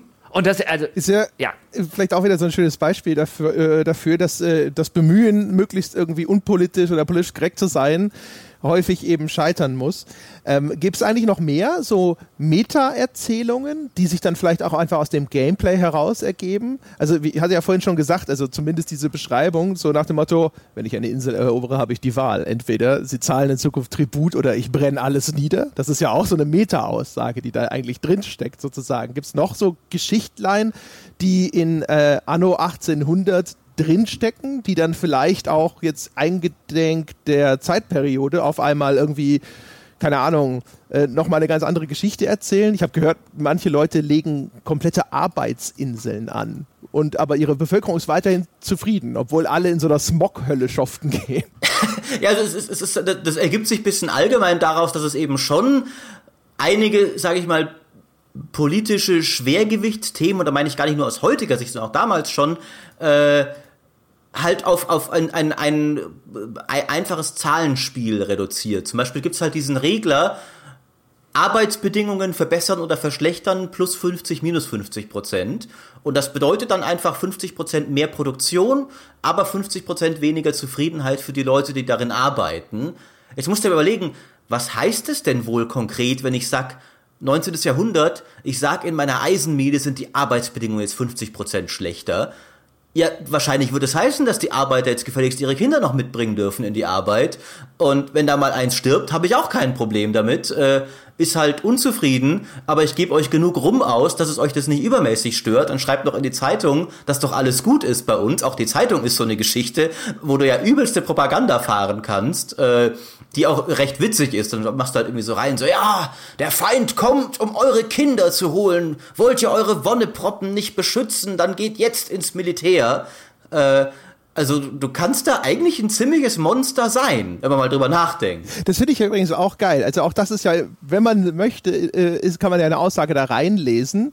Die Zeitung ist anscheinend durchaus wirkmächtig, also hat durchaus Einfluss auf zum Beispiel Bevölkerungszufriedenheit, ist aber komplett korrumpierbar. Äh, voll. Äh, ich ich habe mich auch tatsächlich habe mich so beim, beim Spielen so gefragt, so, weil ich habe die Zeitung tatsächlich viel mehr genutzt, als ich gedacht hätte, dass ich nutzen würde, weil die wirklich ein nützliches und vielseitiges Werkzeug ist, weil du mit diesen Propagandaartikeln kannst du halt jeden Bereich deines, deines Landes temporär verbessern. Du kannst zum Kriegseifer aufrufen, dann kämpfen die Schiffe besser. Du kannst zum, äh, du kannst inserieren, dass die Leute doch bitte mehr Geld ausgeben wollen, dann nimmst du mehr ein und sowas. Und ich habe schon gesagt, was sagt das jetzt eigentlich über mich als Journalist, dass ich hier eigentlich die ganze Zeit in meiner Zeitung ist jetzt seit vier Stunden Spielzeit kein einziges wahres Wort erschienen. Was jetzt sind ja alternative Fakten, ja. Also jetzt, also Wahrheit ist ja, ja sowieso, ja. liegt ja im Auge des Betrachters und so.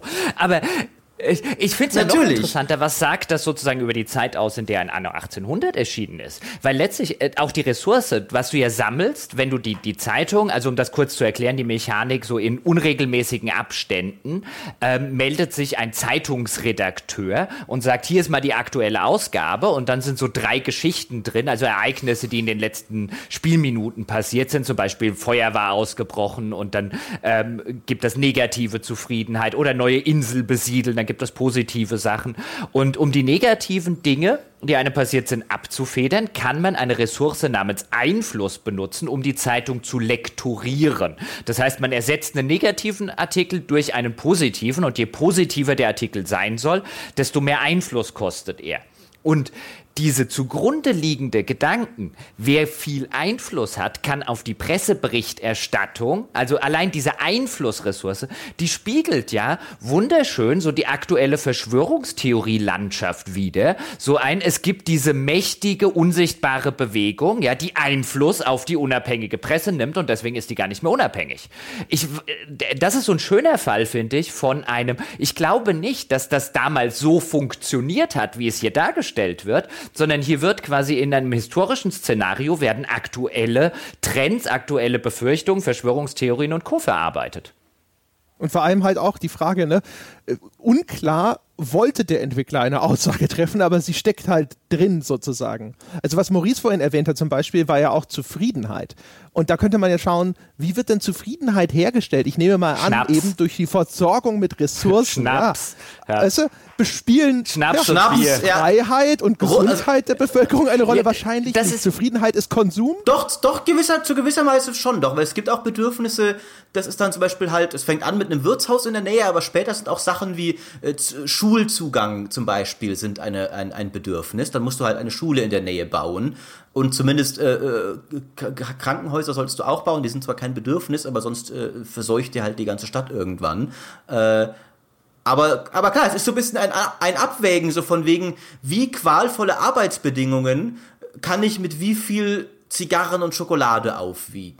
Und im Ja, schönen genau. Zoo. Aber erstens, wie Zufriedenheit funktioniert, weil das sollten wir an der Stelle noch erklären, dass sich hier fundamental was geändert hat, weil in früheren Annos war es so, dass jede Bevölkerungsstufe hatte Bedürfnisse, wie Maurice hat den Begriff schon benutzt. Also sie wollten zum Beispiel Klamotten haben und was zu essen haben und Schnaps haben. Und erst wenn du alle Bedürfnisse befriedigt hattest, konntest du auf die, konntest du diese Gruppe auf die nächsthöhere upgraden und dann kamen die nächsten Bedürfnisse und so ging das immer weiter. Und jetzt, anno 1800, trennt ähm, Bedürfnisse im Sinne von einem, die brauchst du, um zu upgraden, von Zufriedenheit. Das heißt, ich kann meine Bauern, ohne ihnen Schnaps zu geben, kann ich die zu Arbeitern weiterentwickeln und die Arbeiter, ohne ihnen Bier zu geben, zu Handwerkern.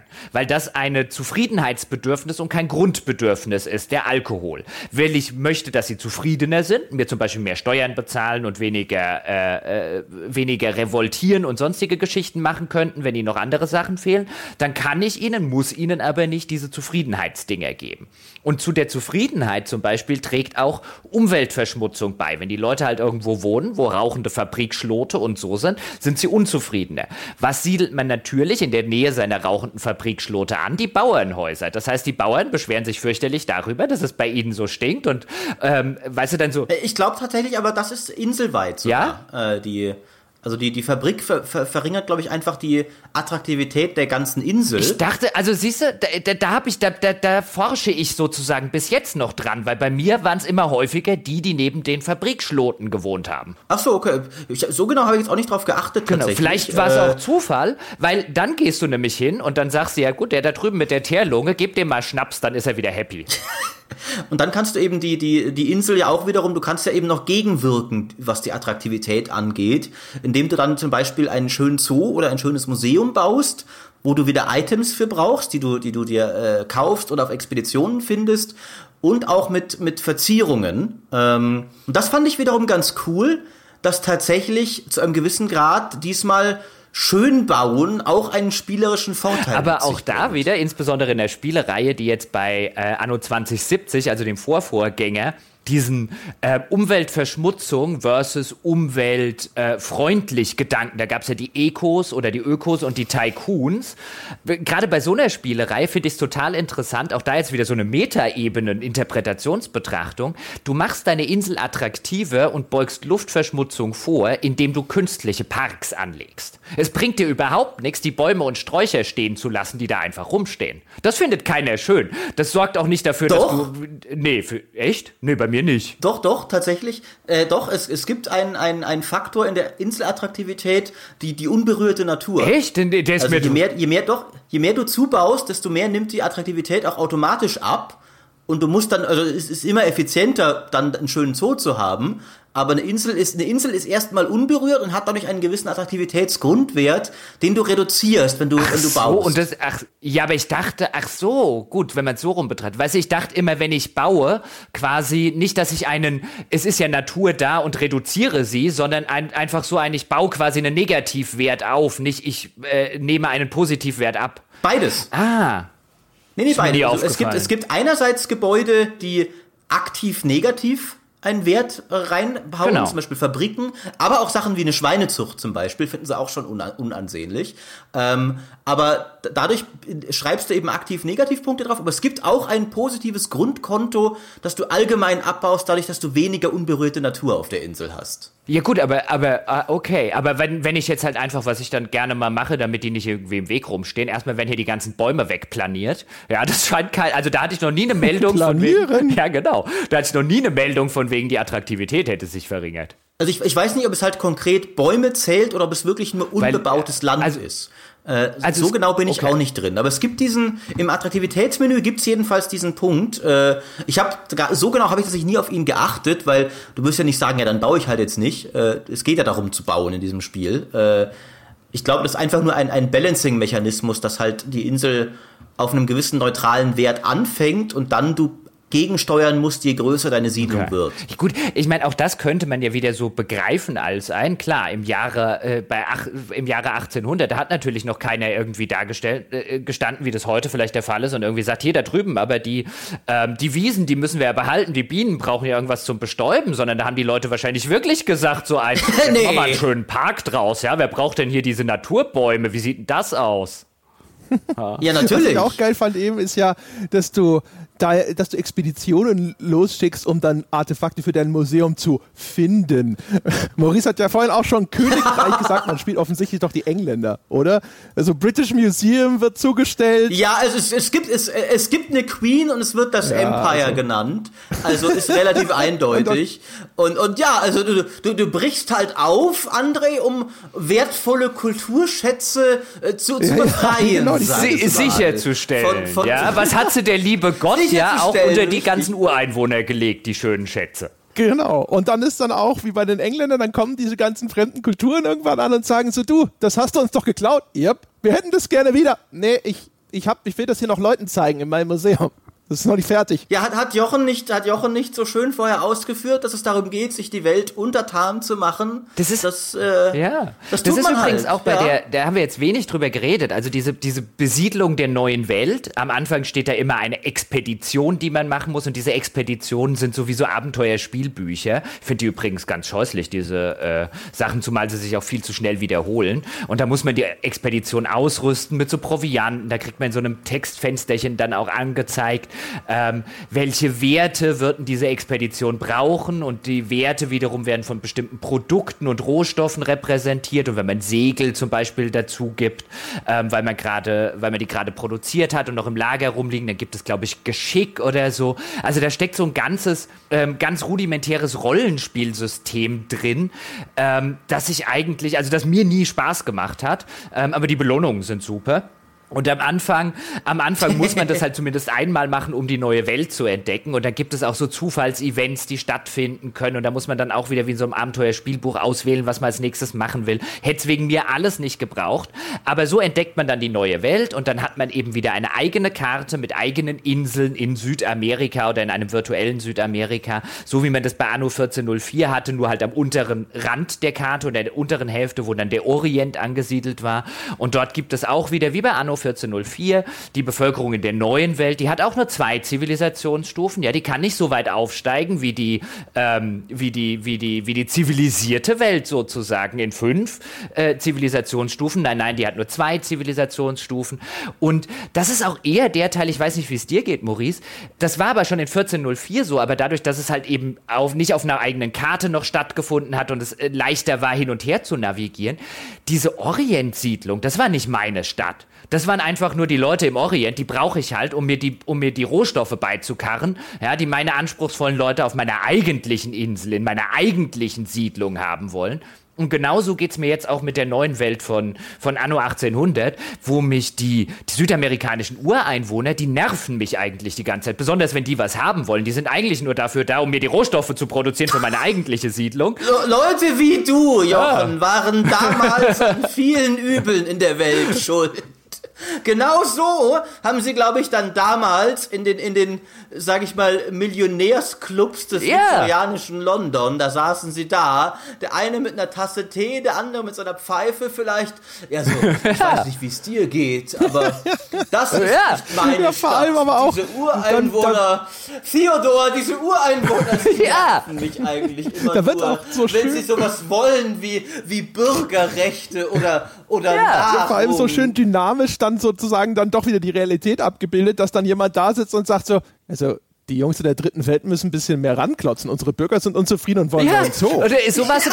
Also die Frage, die ich stelle. Das letzte Handelsschiff hat nicht genug Schokolade mitgebracht, Theodor. Ich glaube, wir müssen da noch mal ein wenig ja, für Ordnung sorgen. Ja, aber die, die Sache ist wirklich die, sowohl bei 1404, wo ich äh, glauben würde, dass es eher so ein Zufallsprodukt war, im Sinne von einem, naja, wir bauen das jetzt noch dazu, so quasi eine zweite Zivilisationsstufe, aber die kriegt dann halt erstmal nur zwei Zivilisationsstufen, weil es soll ja nicht zu komplex werden. Und jetzt übernehmen sie das halt wieder. Und was mich halt, in, also die Frage, die ich nochmal zur Diskussion stellen würde, glaubst du, Maurice, das war eine bewusste Entscheidung, um genau sowas abzubilden, dass man sich so fühlt wie so ein Kolonialherr? Weil ich glaube, das ist ein reines Zufallsprodukt. Ähm, ich ich, ich würde würd nicht, äh, ich, ich, es, es war, glaube ich, einfach eine, eine spielmechanische Entscheidung wahrscheinlich, dass sie ja, also da, ich glaube, das Gefühl, dass sie natürlich wollten, so deine Stadt ist natürlich die, mit der du anfängst und dass dann die neue Welt nicht komplexer sein soll als die alte Welt, hm? weil du dann hin und her gerissen bist, was jetzt quasi deine Stadt ist.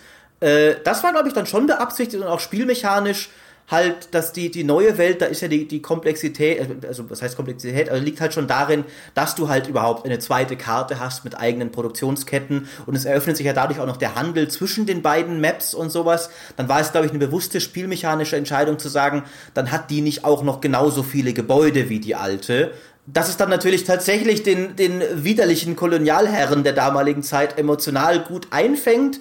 Das war vielleicht Zufallsprodukt. Ich finde tatsächlich auch, dass es in Anno 1404 irgendwie noch bisschen besser gepasst hat, weil wie ich das da immer gefühlt habe, war, dass der, der Orient ist nicht unbedingt jetzt meine niedere Kolonie. Der Orient ist ein Handelspartner den ich nicht so gut verstehe wie meine eigene Zivilisation. Deswegen bin ich da, habe ich da weniger Zivilisationsstufen und sowas und äh, baue nicht ganz so großartige Städte, weil das ist nicht quasi, wo ich herkomme, sondern ich erschließe das für mich als Handelspartner ähm, und bin selbst halt ein mittelalterlicher europäischer Fürst, kein orientalischer Fürst. Das finde ich hat bisschen weniger ich sag mal, was du als gesagt hast, diese leicht abwertende Implikation gehabt, dass der Orient unter mir steht. Das tat er spielmechanisch, aber ich fand das in dem Fall nur nachvollziehbar. Es ist natürlich auch in Anno 1800 nachvollziehbar. Es hat natürlich, wenn man drüber nachdenkt, ein bisschen ungünstigere Implikationen. Ja, ist, also sowohl bei 1404, ich stimme dir zu, dass ich es da auch nicht so krass fand, aber es mag auch sein, dass ich da noch, also es ist jetzt schon einige Jahre her, noch nicht über solche Sachen jetzt in so einem Spielekosmos so sehr nachgedacht habe, wie das heute vielleicht auch der Fall ist. Aber es ist ja auch so krass, sowohl bei 1404 als auch jetzt bei 1800, zum Beispiel in dieser neuen Welt. Ich baue ausschließlich so viele Wohnhäuser, wie ich wirklich brauche, um meine alte Welt zu versorgen. Weil ich muss ja auch die Einwohner der neuen Welt mit ja. ihren eigenen Rohstoffen versorgen. Ich habe keinen Bock auf Plant Bananenplantagen und den ganzen Krempel. Ich, es geht nur, weil meine Hauptsiedlung ist auf einer anderen Karte. Und das heißt auch nur bei sozusagen bei der Bevölkerungsansiedlung in meiner normalen Stadt, ja, da geht es darum, ja, so viel Bevölkerung wie möglich zu haben. Und hier gehe ich hin und sage, nee, nee, so viele Ureinwohner kann ich gar nicht gebrauchen. Da muss ich mir am Ende noch einen Kopf machen, was die alle essen sollen, ja, und was, wie die ihre Luxusbedürfnisse, das müssen genau so viele da sein, um genug Güter in die alte Welt zu schicken, damit die dort drüben wachsen können. Und das hat bevor es jetzt jemand falsch versteht, nichts damit zu tun, dass das eine Südamerikaner sind, das andere Europäer. Wäre das Spiel umgedreht, ja, würde ich sagen, die ganzen Europäer können mir gestohlen bleiben, weil das das ist, was das Spiel sozusagen spielmechanisch tut. Ja, du würdest dir das Leben nur noch schwerer machen, wenn du, wenn du wirklich viel Arbeit in den Ausbau dieser neuen Welt steckst, anstatt ihn nur so weit aufzubauen, wie er dir dienlich ist in deiner alten Welt. Aber ich finde, das ist dann eigentlich spielmechanisch wenn man mal die, die, die, die, die, sage ich mal, Implikationen dessen weglässt, äh, spielmechanisch finde ich das eigentlich gar nicht schlecht. Ich finde das sogar durchaus interessant, dass diese zwei Welten dir ein unterschiedliches Primärziel bieten. Weil wie du ja sagtest, das eine da willst du möglichst viel Bevölkerung, weil die zahlt auch ordentlich Geld, das kommt ja noch dazu, weil sie halt viel höher aufsteigen können, mehr Bedürfnisse haben und sowas. In der anderen, und diese neue Weltinseln haben ja oft auch, finde ich, bisschen weniger Platz, weil da mehr Gebirge sind, weil da mehr Flüsse sind, äh, weil die bisschen kleiner sind teilweise. In der anderen geht es vielmehr darum, wie nutzt du den Platz möglichst effizient, um möglichst viele Ressourcen zu gewinnen, die wiederum in dieser Welt gar nicht gebraucht werden. Und wie schaffst du den Spagat, dass die gerade noch versorgt wird und du dann trotzdem noch hier für deinen Millionärsclub daheim genug äh, Kakaoplantagen hast. Das stimmt schon. Äh, keine Widerrede da, aber das wäre so mein, mein kleines Aber. Meine Hoffnung war eigentlich, dass sie jetzt mit dem, mit dem Setting, das sie sich ausgesucht haben und das jetzt explizit eben auf Kolonialismus, Imperialismus und so weiter, dass sie das Zusammenwirken zwischen alter Welt und neuer Welt, dass sie da in irgendeiner Form noch neue Facetten abgewinnen und nicht, dass sie es quasi eins zu eins so machen wie in Anno 1404. Also hier verschenken sie, glaube ich, ein bisschen Potenzial, wo ich dann so gehofft hätte, dass man am Ende eben vielleicht damit bricht, dass eben diese neue Welt nicht einfach nur die Not notwendigen, aber eigentlich ziemlich nervigen Produktionsstätten für Luxusgüter sind, die man halt in seiner alten Welt braucht und irgendwo anders herkriegt, sondern dass halt dieses, dieses Zusammenspiel dieser beiden ähm, halt nicht auf so einer nur einseitigen Ebene, weil, weil diese spielmechanische Ebene, die stimmt schon, aber die hatte ich halt eins zu eins schon in Anno 1404. Ich hatte gehofft, da machen sie mehr mit. Vielleicht kommt das ja noch. Ich äh, habe gelesen, es ist schon ein Season Pass für 30 Euro erschienen und es sind auch schon drei Expansions, also DLCs, fest angekündigt. Ich habe auch gehört, also gelesen in einigen Nutzer-Reviews, dass das Spiel das Ingame nochmal sogar den Leuten durch Pop-ups bewirbt. Da gab es Beschwerden, dass das irgendwie da nochmal Gut, ich hatte es im, im, Hauptmenü ist es. Ich weiß jetzt nicht, mhm. ob es im Spiel ist. Äh, ich hatte es nur im Hauptmenü. Ähm, also ich hatte es auch nicht auch im, Spiel. Spiel. und das ähm, ist nur, ne, also ich gebe ja nur wieder, was ich gelesen habe. Vielleicht, ja. Aber ich meine, das fände ich dann auch legitim, dass du im Hauptmenü halt dein, das ist ja heutzutage gang und gäbe, dass es so eine News-Sektion ja, wenigstens nicht so ein Werbebanner äh, bei, ich, ich glaube bei Dedelic, bei irgendeinem Dedelic-Spiel war da unten wie so ein Werbebanner auf einer Webseite mit anderen Titeln des Hauses noch zu sehen. Und es war halt wirklich so restlich da reingeflogen. Okay. äh, aber also was es eben in diesem Season Pass dann noch geben wird, ist äh, der, die dritte Erweiterung bringt die Arktis als neue Klimazone hinzu, die auch wieder eigene Produktionsketten haben wird. Aber ich meine, ich wette, die wird noch am ehesten sogar dann ganz bewusst Kolonie sein, weil was willst du in der Arktis für, äh, da wirst du nur hinfahren, um irgendwas zu fördern, was du, was du äh, für daheim brauchst, weil du wirst jetzt nicht auf einmal eine große blühende Arktis-Siedlung im 19. Jahrhundert wetten, aufbauen. Dass du in, wetten, dass du eine Inuit-Siedlung aufbaust. ich weiß wetten, es nicht. Ich, ich, glaube, es soll ein, ein Stützpunkt sein für äh, eine Expedition durch die Nord. Du baust Inuit-Siedlungen auf und mechanisch, mechanisch funktionieren die wie die Mondsiedlungen von Anno 22. Wahrscheinlich. Dann können sie nämlich ihre Hitzemechanik, die sie dort Oder drin hatten. Wie gesagt, direkt hier, ne, weißt du, mhm. Ölfracking und so. explodiert mal eine Bohrinsel. Ja, genau. Ja, und Robbenschlachten. ja, die müssen Robben essen. Das passiert ja alles, André. Du, du kannst ja Explosionen in deinen Fabriken und sowas, das ist ja alles drin tatsächlich.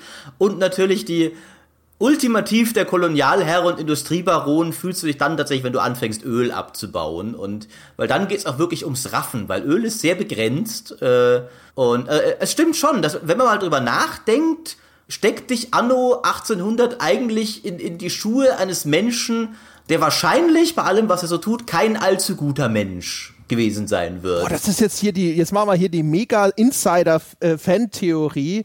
Anno 1800, das, du spielst tatsächlich so einen krassen Kolonialisten, aber, und das ist alles so idyllisch, weil du siehst es so, wie er die Welt sieht. Für ihn ist das alles gut.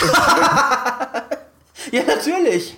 Ich ah, weiß, die neue Welt, die Palmen, Ich weiß auch, ich weiß auch gar nicht, ja, Herr Weber, Mr. Weber, ja, we need to talk. Ja, ich weiß auch gar nicht, warum du, warum du hier vorher auch so getan hast, weißt du, so als wäre ich hier der böse Imperialist, ja. Ich baue doch da den Wilden, baue ich hier die ganze Zeit Häuser, ein Dach über dem Kopf haben die nur wegen mir, ja. Sonst würden sie ja immer noch in ihrem Urwald rum. Ja, guck doch mal, wie es da aussieht, bevor mein Schiff gekommen ja. ist. Ja. Das stimmt, das stimmt. Erst durch dich haben sie Arbeit bekommen. Richtig. Du, du hast, du hast. Ich habe ihnen den Schnaps gebracht. der, du bringst ihnen ja tatsächlich europäisches Bier, das ist ja später ein Luxusgut, mhm. das sie mhm. wollen. Äh, du, du, bringst ihnen natürlich auch, weißt du, den, den Tauschhandel ersetzt du durch handfeste Dollars.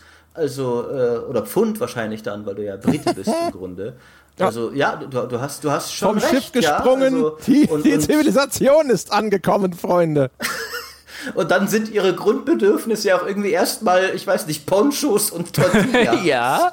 Was, was schon ja. so ein bisschen, ich weiß, man braucht halt eine zweite Ware, die nicht identisch mit der Arbeiterkleidung ist, die du schon in der alten Welt hast, die auch Kleidung repräsentieren sollte. Aber da musste ich schon ein wenig lachen. Also ich, ich Poncho-Webereien in industrieller Skala baust. Ich habe vorher mit den, es gab einen Grund, warum ich Bananenplantagen gesagt habe und nicht, weil ich Rassist bin. Nein, ich sage auch nicht, dass Anno das ist. Aber es ist schon sehr in der Hinsicht, weißt du, was unter dem Mantel sieht, um Gottes Willen, ich will, äh, also nicht, dass jetzt das in den falschen Hals gerät, dass irgendjemand denkt, wir wollen hier irgendwie den Anno-Entwicklern da irgend sowas unterstellen. Aber es ist schon, genauso wie die Charaktere teilweise in der Kampagne, es ist schon echt plump. Ich meine, die, die, Sache ist halt, ich, ich will auch keineswegs jemandem was unterstellen, denn ich habe ja vorher auch schon gesagt, zu einem gewissen Teil finde ich, ist das A legitim, und B etwas, was viele Spiele schon gemacht haben. Ich meine, auch Anno 1404, das Mittelalter, die Beziehung zwischen Europa und Orient, die war auch nicht ganz so rosig, wie das da dargestellt wird.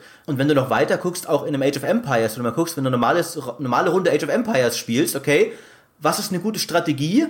Fünf Ritter bauen, damit ehrbar in die Schlacht ziehen? Nee, das mache ich nicht. Ich guck, wo seine Dorfbewohner sind und murkst dann wehrlose Frauen auf den Feldern ab also jedes, viele Spiele, finde ich, kannst du halt, wenn du wirklich so denkst, was machst du da eigentlich? Ist das jetzt, kann man das auch sehr negativ interpretieren. Aber gerade bei einem Aufbauspiel finde ich halt auch legitim zu sagen, okay, es ist halt eine etwas fiktive Version dieser Zeit und es geht uns halt mehr um das Aufbau-Idyll, das Anno 1800 ja, finde ich, wunderschön gelingt. Ähm, aber klar, man, dann, wenn halt Leute wie wir kommen, die zu viel über Dinge nachdenken, dann gibt es vielleicht Probleme. Ist halt, wir sind ja damit reingegangen, ne? dieses Ding, so der Versuch, unpolitisch zu, zu bleiben mit einem Spiel, das auch noch diesen Kontext hat oder sowas, der muss wahrscheinlich einfach scheitern. Und wenn man halt ein bisschen drüber nachdenkt, dann kann man halt die, diese Bruchstellen in der Fassade kann man schon ausfindig machen. Ein, ein, einen letzten Punkt noch, ganz kurz zu dieser Debatte, weil, ähm, was ich auch noch interessant finde, ist ein, du bringst denen ja auch den Glauben. Also eine der, also glücklich zum Beispiel die Jornaleros, äh, äh, ähm, also die erste äh, der beiden, der beiden äh, Südamerikaner oder neue Weltbevölkerungsschichten, deren großer Happiness und Zufriedenheitswert ist, wenn du ihnen eine Kapelle baust. Stimmt, stimmt. Mhm.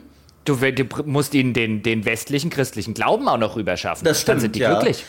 Was man natürlich dazu sagen muss, ist, dass das Spiel hält dich ja nicht explizit dazu an, so gemein zu spielen, wie es Jochen tut.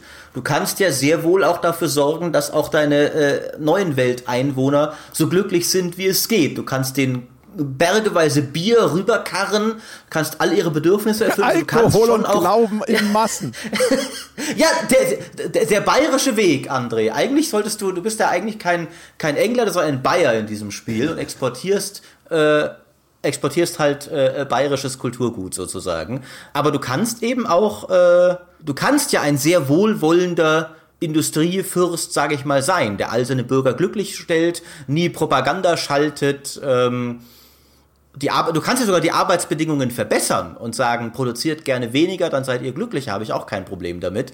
Also da darf man, finde ich, nicht ausblenden, dass es dir sehr wohl in beide Richtungen die Werkzeuge gibt. Aber natürlich, äh, es gibt halt keine moralische Beurteilung außer der Zufriedenheit deiner Bevölkerung, was jetzt gut oder schlecht ist, was du da tust. Gut, dann, meine Damen und Herren, mit dieser Schlussbetrachtung, das soll es gewesen sein, zu Anno 1800, Maurice. Dankeschön. Ich habe zu danken. Äh, ich würde äh, gerne nochmal, wie gesagt, zum Schluss äh, festhalten, dass wir haben jetzt, finde ich, deutlich mehr über Sachen geredet, die das Spiel nicht so toll macht, wie die, die es toll macht. Aber ich will nochmal festhalten, dass es, ich es wirklich ein schönes Spiel fand. Es hat für mich diese zwei großen Schwächen, Krieg und Kampagne. Mich hat nicht alles, was Jochen genannt hat, ganz so sehr gestört. Und ich fand halt, der Aufbaupart wiederum war halt einfach so gut und so vielschichtig. Und Anspruch kann man immer noch darüber diskutieren, aber tief ist er auf jeden Fall und komplex ist er auch, finde ich. Mit zahlreichen interessanten Systemen, die auch alle Spaß zu benutzen machen. dass es, finde ich, wirklich ein fantastisches Aufbauspiel geworden ist. Wenn auch, es ist halt nicht das beste Anno ever. Das ist für mich immer noch 1404. Da sind wir uns ja, glaube ich, auch einig. Ja, wenn ich dann auch noch ein, ein, ein Schlusswort, Natürlich. ein ganz kurzes bekomme. Danke, Maurice. Ich kann ja eh ich- nichts machen. Nicht, der- In, in, in, in deinem Podcast gewähre ich dir ein Ja, Schlusswort. Also wenn du, wenn du, wenn du quasi äh, äh, statt André das Ganze ist super, Maurice, darfst häufiger kommen. Nein, äh, ja, ab jetzt immer. Ähm, ähm, ich glaube, also was, was mir hat sehr viel Spaß gemacht heute, deswegen auch von mir nochmal vielen Dank, weil ich glaube oder in denke schon, wir haben, wir haben sehr schön rausgearbeitet, was das Spiel gut macht und was das Spiel, was das Spiel vielleicht nicht ganz so gut macht. Ja, wir haben teilweise ein bisschen mehr gekrittelt, als wir gelobt haben. Aber ich finde immer, dann kommt, finde ich, auch immer schön raus. Ich mag solche Diskussionen, weil dann wirklich schön rauskommt, eben ähm, anhand der Schwächen auch die Stärken rauszuarbeiten. Und ich äh, kann nur unterschreiben, ich finde es ein sehr schönes Aufbaustrategiespiel. Ich finde es das zweitbeste Anno aller Zeiten, hinter 1404, bislang mit dem Potenzial, das Beste zu werden. Und deswegen auch vielleicht meine Wertschätzung gen Ende. Es ist definitiv eine Vollpreisempfehlung für jeden Anno-Fan. Ich habe eingangs gesagt, ich tue mich schwer, eine 8 davor zu schreiben, weil es teilweise Sachen gibt, die mich noch zu sehr stören. Ich nehme an, die KI-Geschichten werden sie noch besser gepatcht hinkriegen. Ich nehme an, einige der anderen Sachen, zum Beispiel die Zoom-Stufe, halte ich für vollkommen unzureichend, die höchste Zoom-Stufe des Spiels. Da werden sie aber im Laufe der Zeit garantiert auch noch was machen. Und auch Anno 1404 war ein Spiel, das erst mit dem Venedig-Add-on so richtig perfekt geworden ist. Deswegen würde ich an der Stelle sagen, ich glaube, das richtig, richtig perfekte oder beste Anno 1800 werden wir irgendwann nach dem Season Pass und vielleicht noch eine Erweiterung in zwei Jahren haben. Und ich glaube, das ist dann das Add-on oder das Anno 1800, auf das man in ein paar Jahren so zurückguckt, wie wir jetzt auf Venedig. Deswegen würde ich jetzt das sagen, kann sehr gut sein. Genau, deswegen würde ich jetzt sagen, für alle Fans, die können, die kriegen definitiv, was sie wollen. Ähm, und als solches ist es definitiv eine Vollpreisempfehlung wert. Wer warten kann und jetzt nicht zuschlagen muss, weil er eben sagt, ich bin großer Anno-Fan, ich glaube, der ist gut beraten, einfach in zwei Jahren oder in anderthalb Jahren eine Complete Edition zu kaufen und er kriegt einfach Es gibt ja sogar ein paar Sachen, die Jochen jetzt konkret angesprochen hat, die sogar schon auf dem Plan stehen. Zum Beispiel ein Statistikgebäude wird es geben. Wir wissen noch nicht genau, was da alles drin ist, aber da wird es dann hoffentlich mehr von den Statistiken geben, die Jochen sich gewünscht hat und die ich auch gerne hätte. Ähm, also kann durchaus sein. Also ich finde, ich stimme dir auch zu, es hat das Potenzial mit einem Venedig, ich meine, es wird halt kein, ein, kein Add-on, nicht ein Add-on sein wie früher, sondern mehrere DLCs, aber mit einem Venedig-Paket obendrauf könnte es durchaus noch das beste Anno werden. Ähm, aber noch ist es auch in meiner Meinung eben erstmal nur das zweitbeste. So, nun aber endgültig, meine Damen und Herren. Das soll es gewesen sein zu Anno 1800. Vielen Dank da draußen fürs Zuhören. Ich hoffe, es hat euch gefallen. Wie immer der Hinweis, äh, wenn ihr möchtet und Zeit habt, dann könntet ihr ja kurz auf iTunes vorbeischneiden und uns die verdiente 5-Sterne-Wertung angedeihen lassen. Der Herr Weber tritt ab und zu auf bei den Kollegen von der Gamestar. Die haben auch einen Podcast, der erscheint, glaube ich, im wöchentlichen Wechsel einmal hinter der Paywall bei Gamestar Plus und einmal normal. Genau. Da kann man auch noch äh, aktiv werden. Unsere Paywall. Der ist, und da war auch Jochen schon ein paar Mal übrigens. Also wenn ihr mehr von Jochen hören wollt, das wissen die Menschen schon. auch dort. Äh, da haben wir darauf hingewiesen. Ja, das äh, quasi Ach. Old News hier, Weber. Ja. ach verdammt, ach sorry. Ich, ich sag schon gar nichts mehr. Es tut- tut mir leid. G- Gamestar Podcast ist, ist geil, hört ihn äh, und ich bin jetzt still. Ausgezeichnet, ja. Unsere Paywall finden Sie unter gamespodcast.de slash abo oder patreon.com slash auf ein Bier. Falls ihr euch noch all die wunderbaren Bonusinhalte gönnen wollt, jede Woche, keine Ahnung, vier, fünf inzwischen, die wir zusätzlich veröffentlichen, dann werdet ihr dort fündig und wie immer unter forum.gamespodcast.de wartet das weltbeste Spielforum darauf, dass ihr mit uns darüber diskutiert, wie euch diese Folge so gefallen hat oder was euch sonst noch so auf dem Herzen liegt. Das soll es gewesen sein für diese Woche, meine Damen und Herren. Wir hören uns nächste Woche wieder. Bis dahin.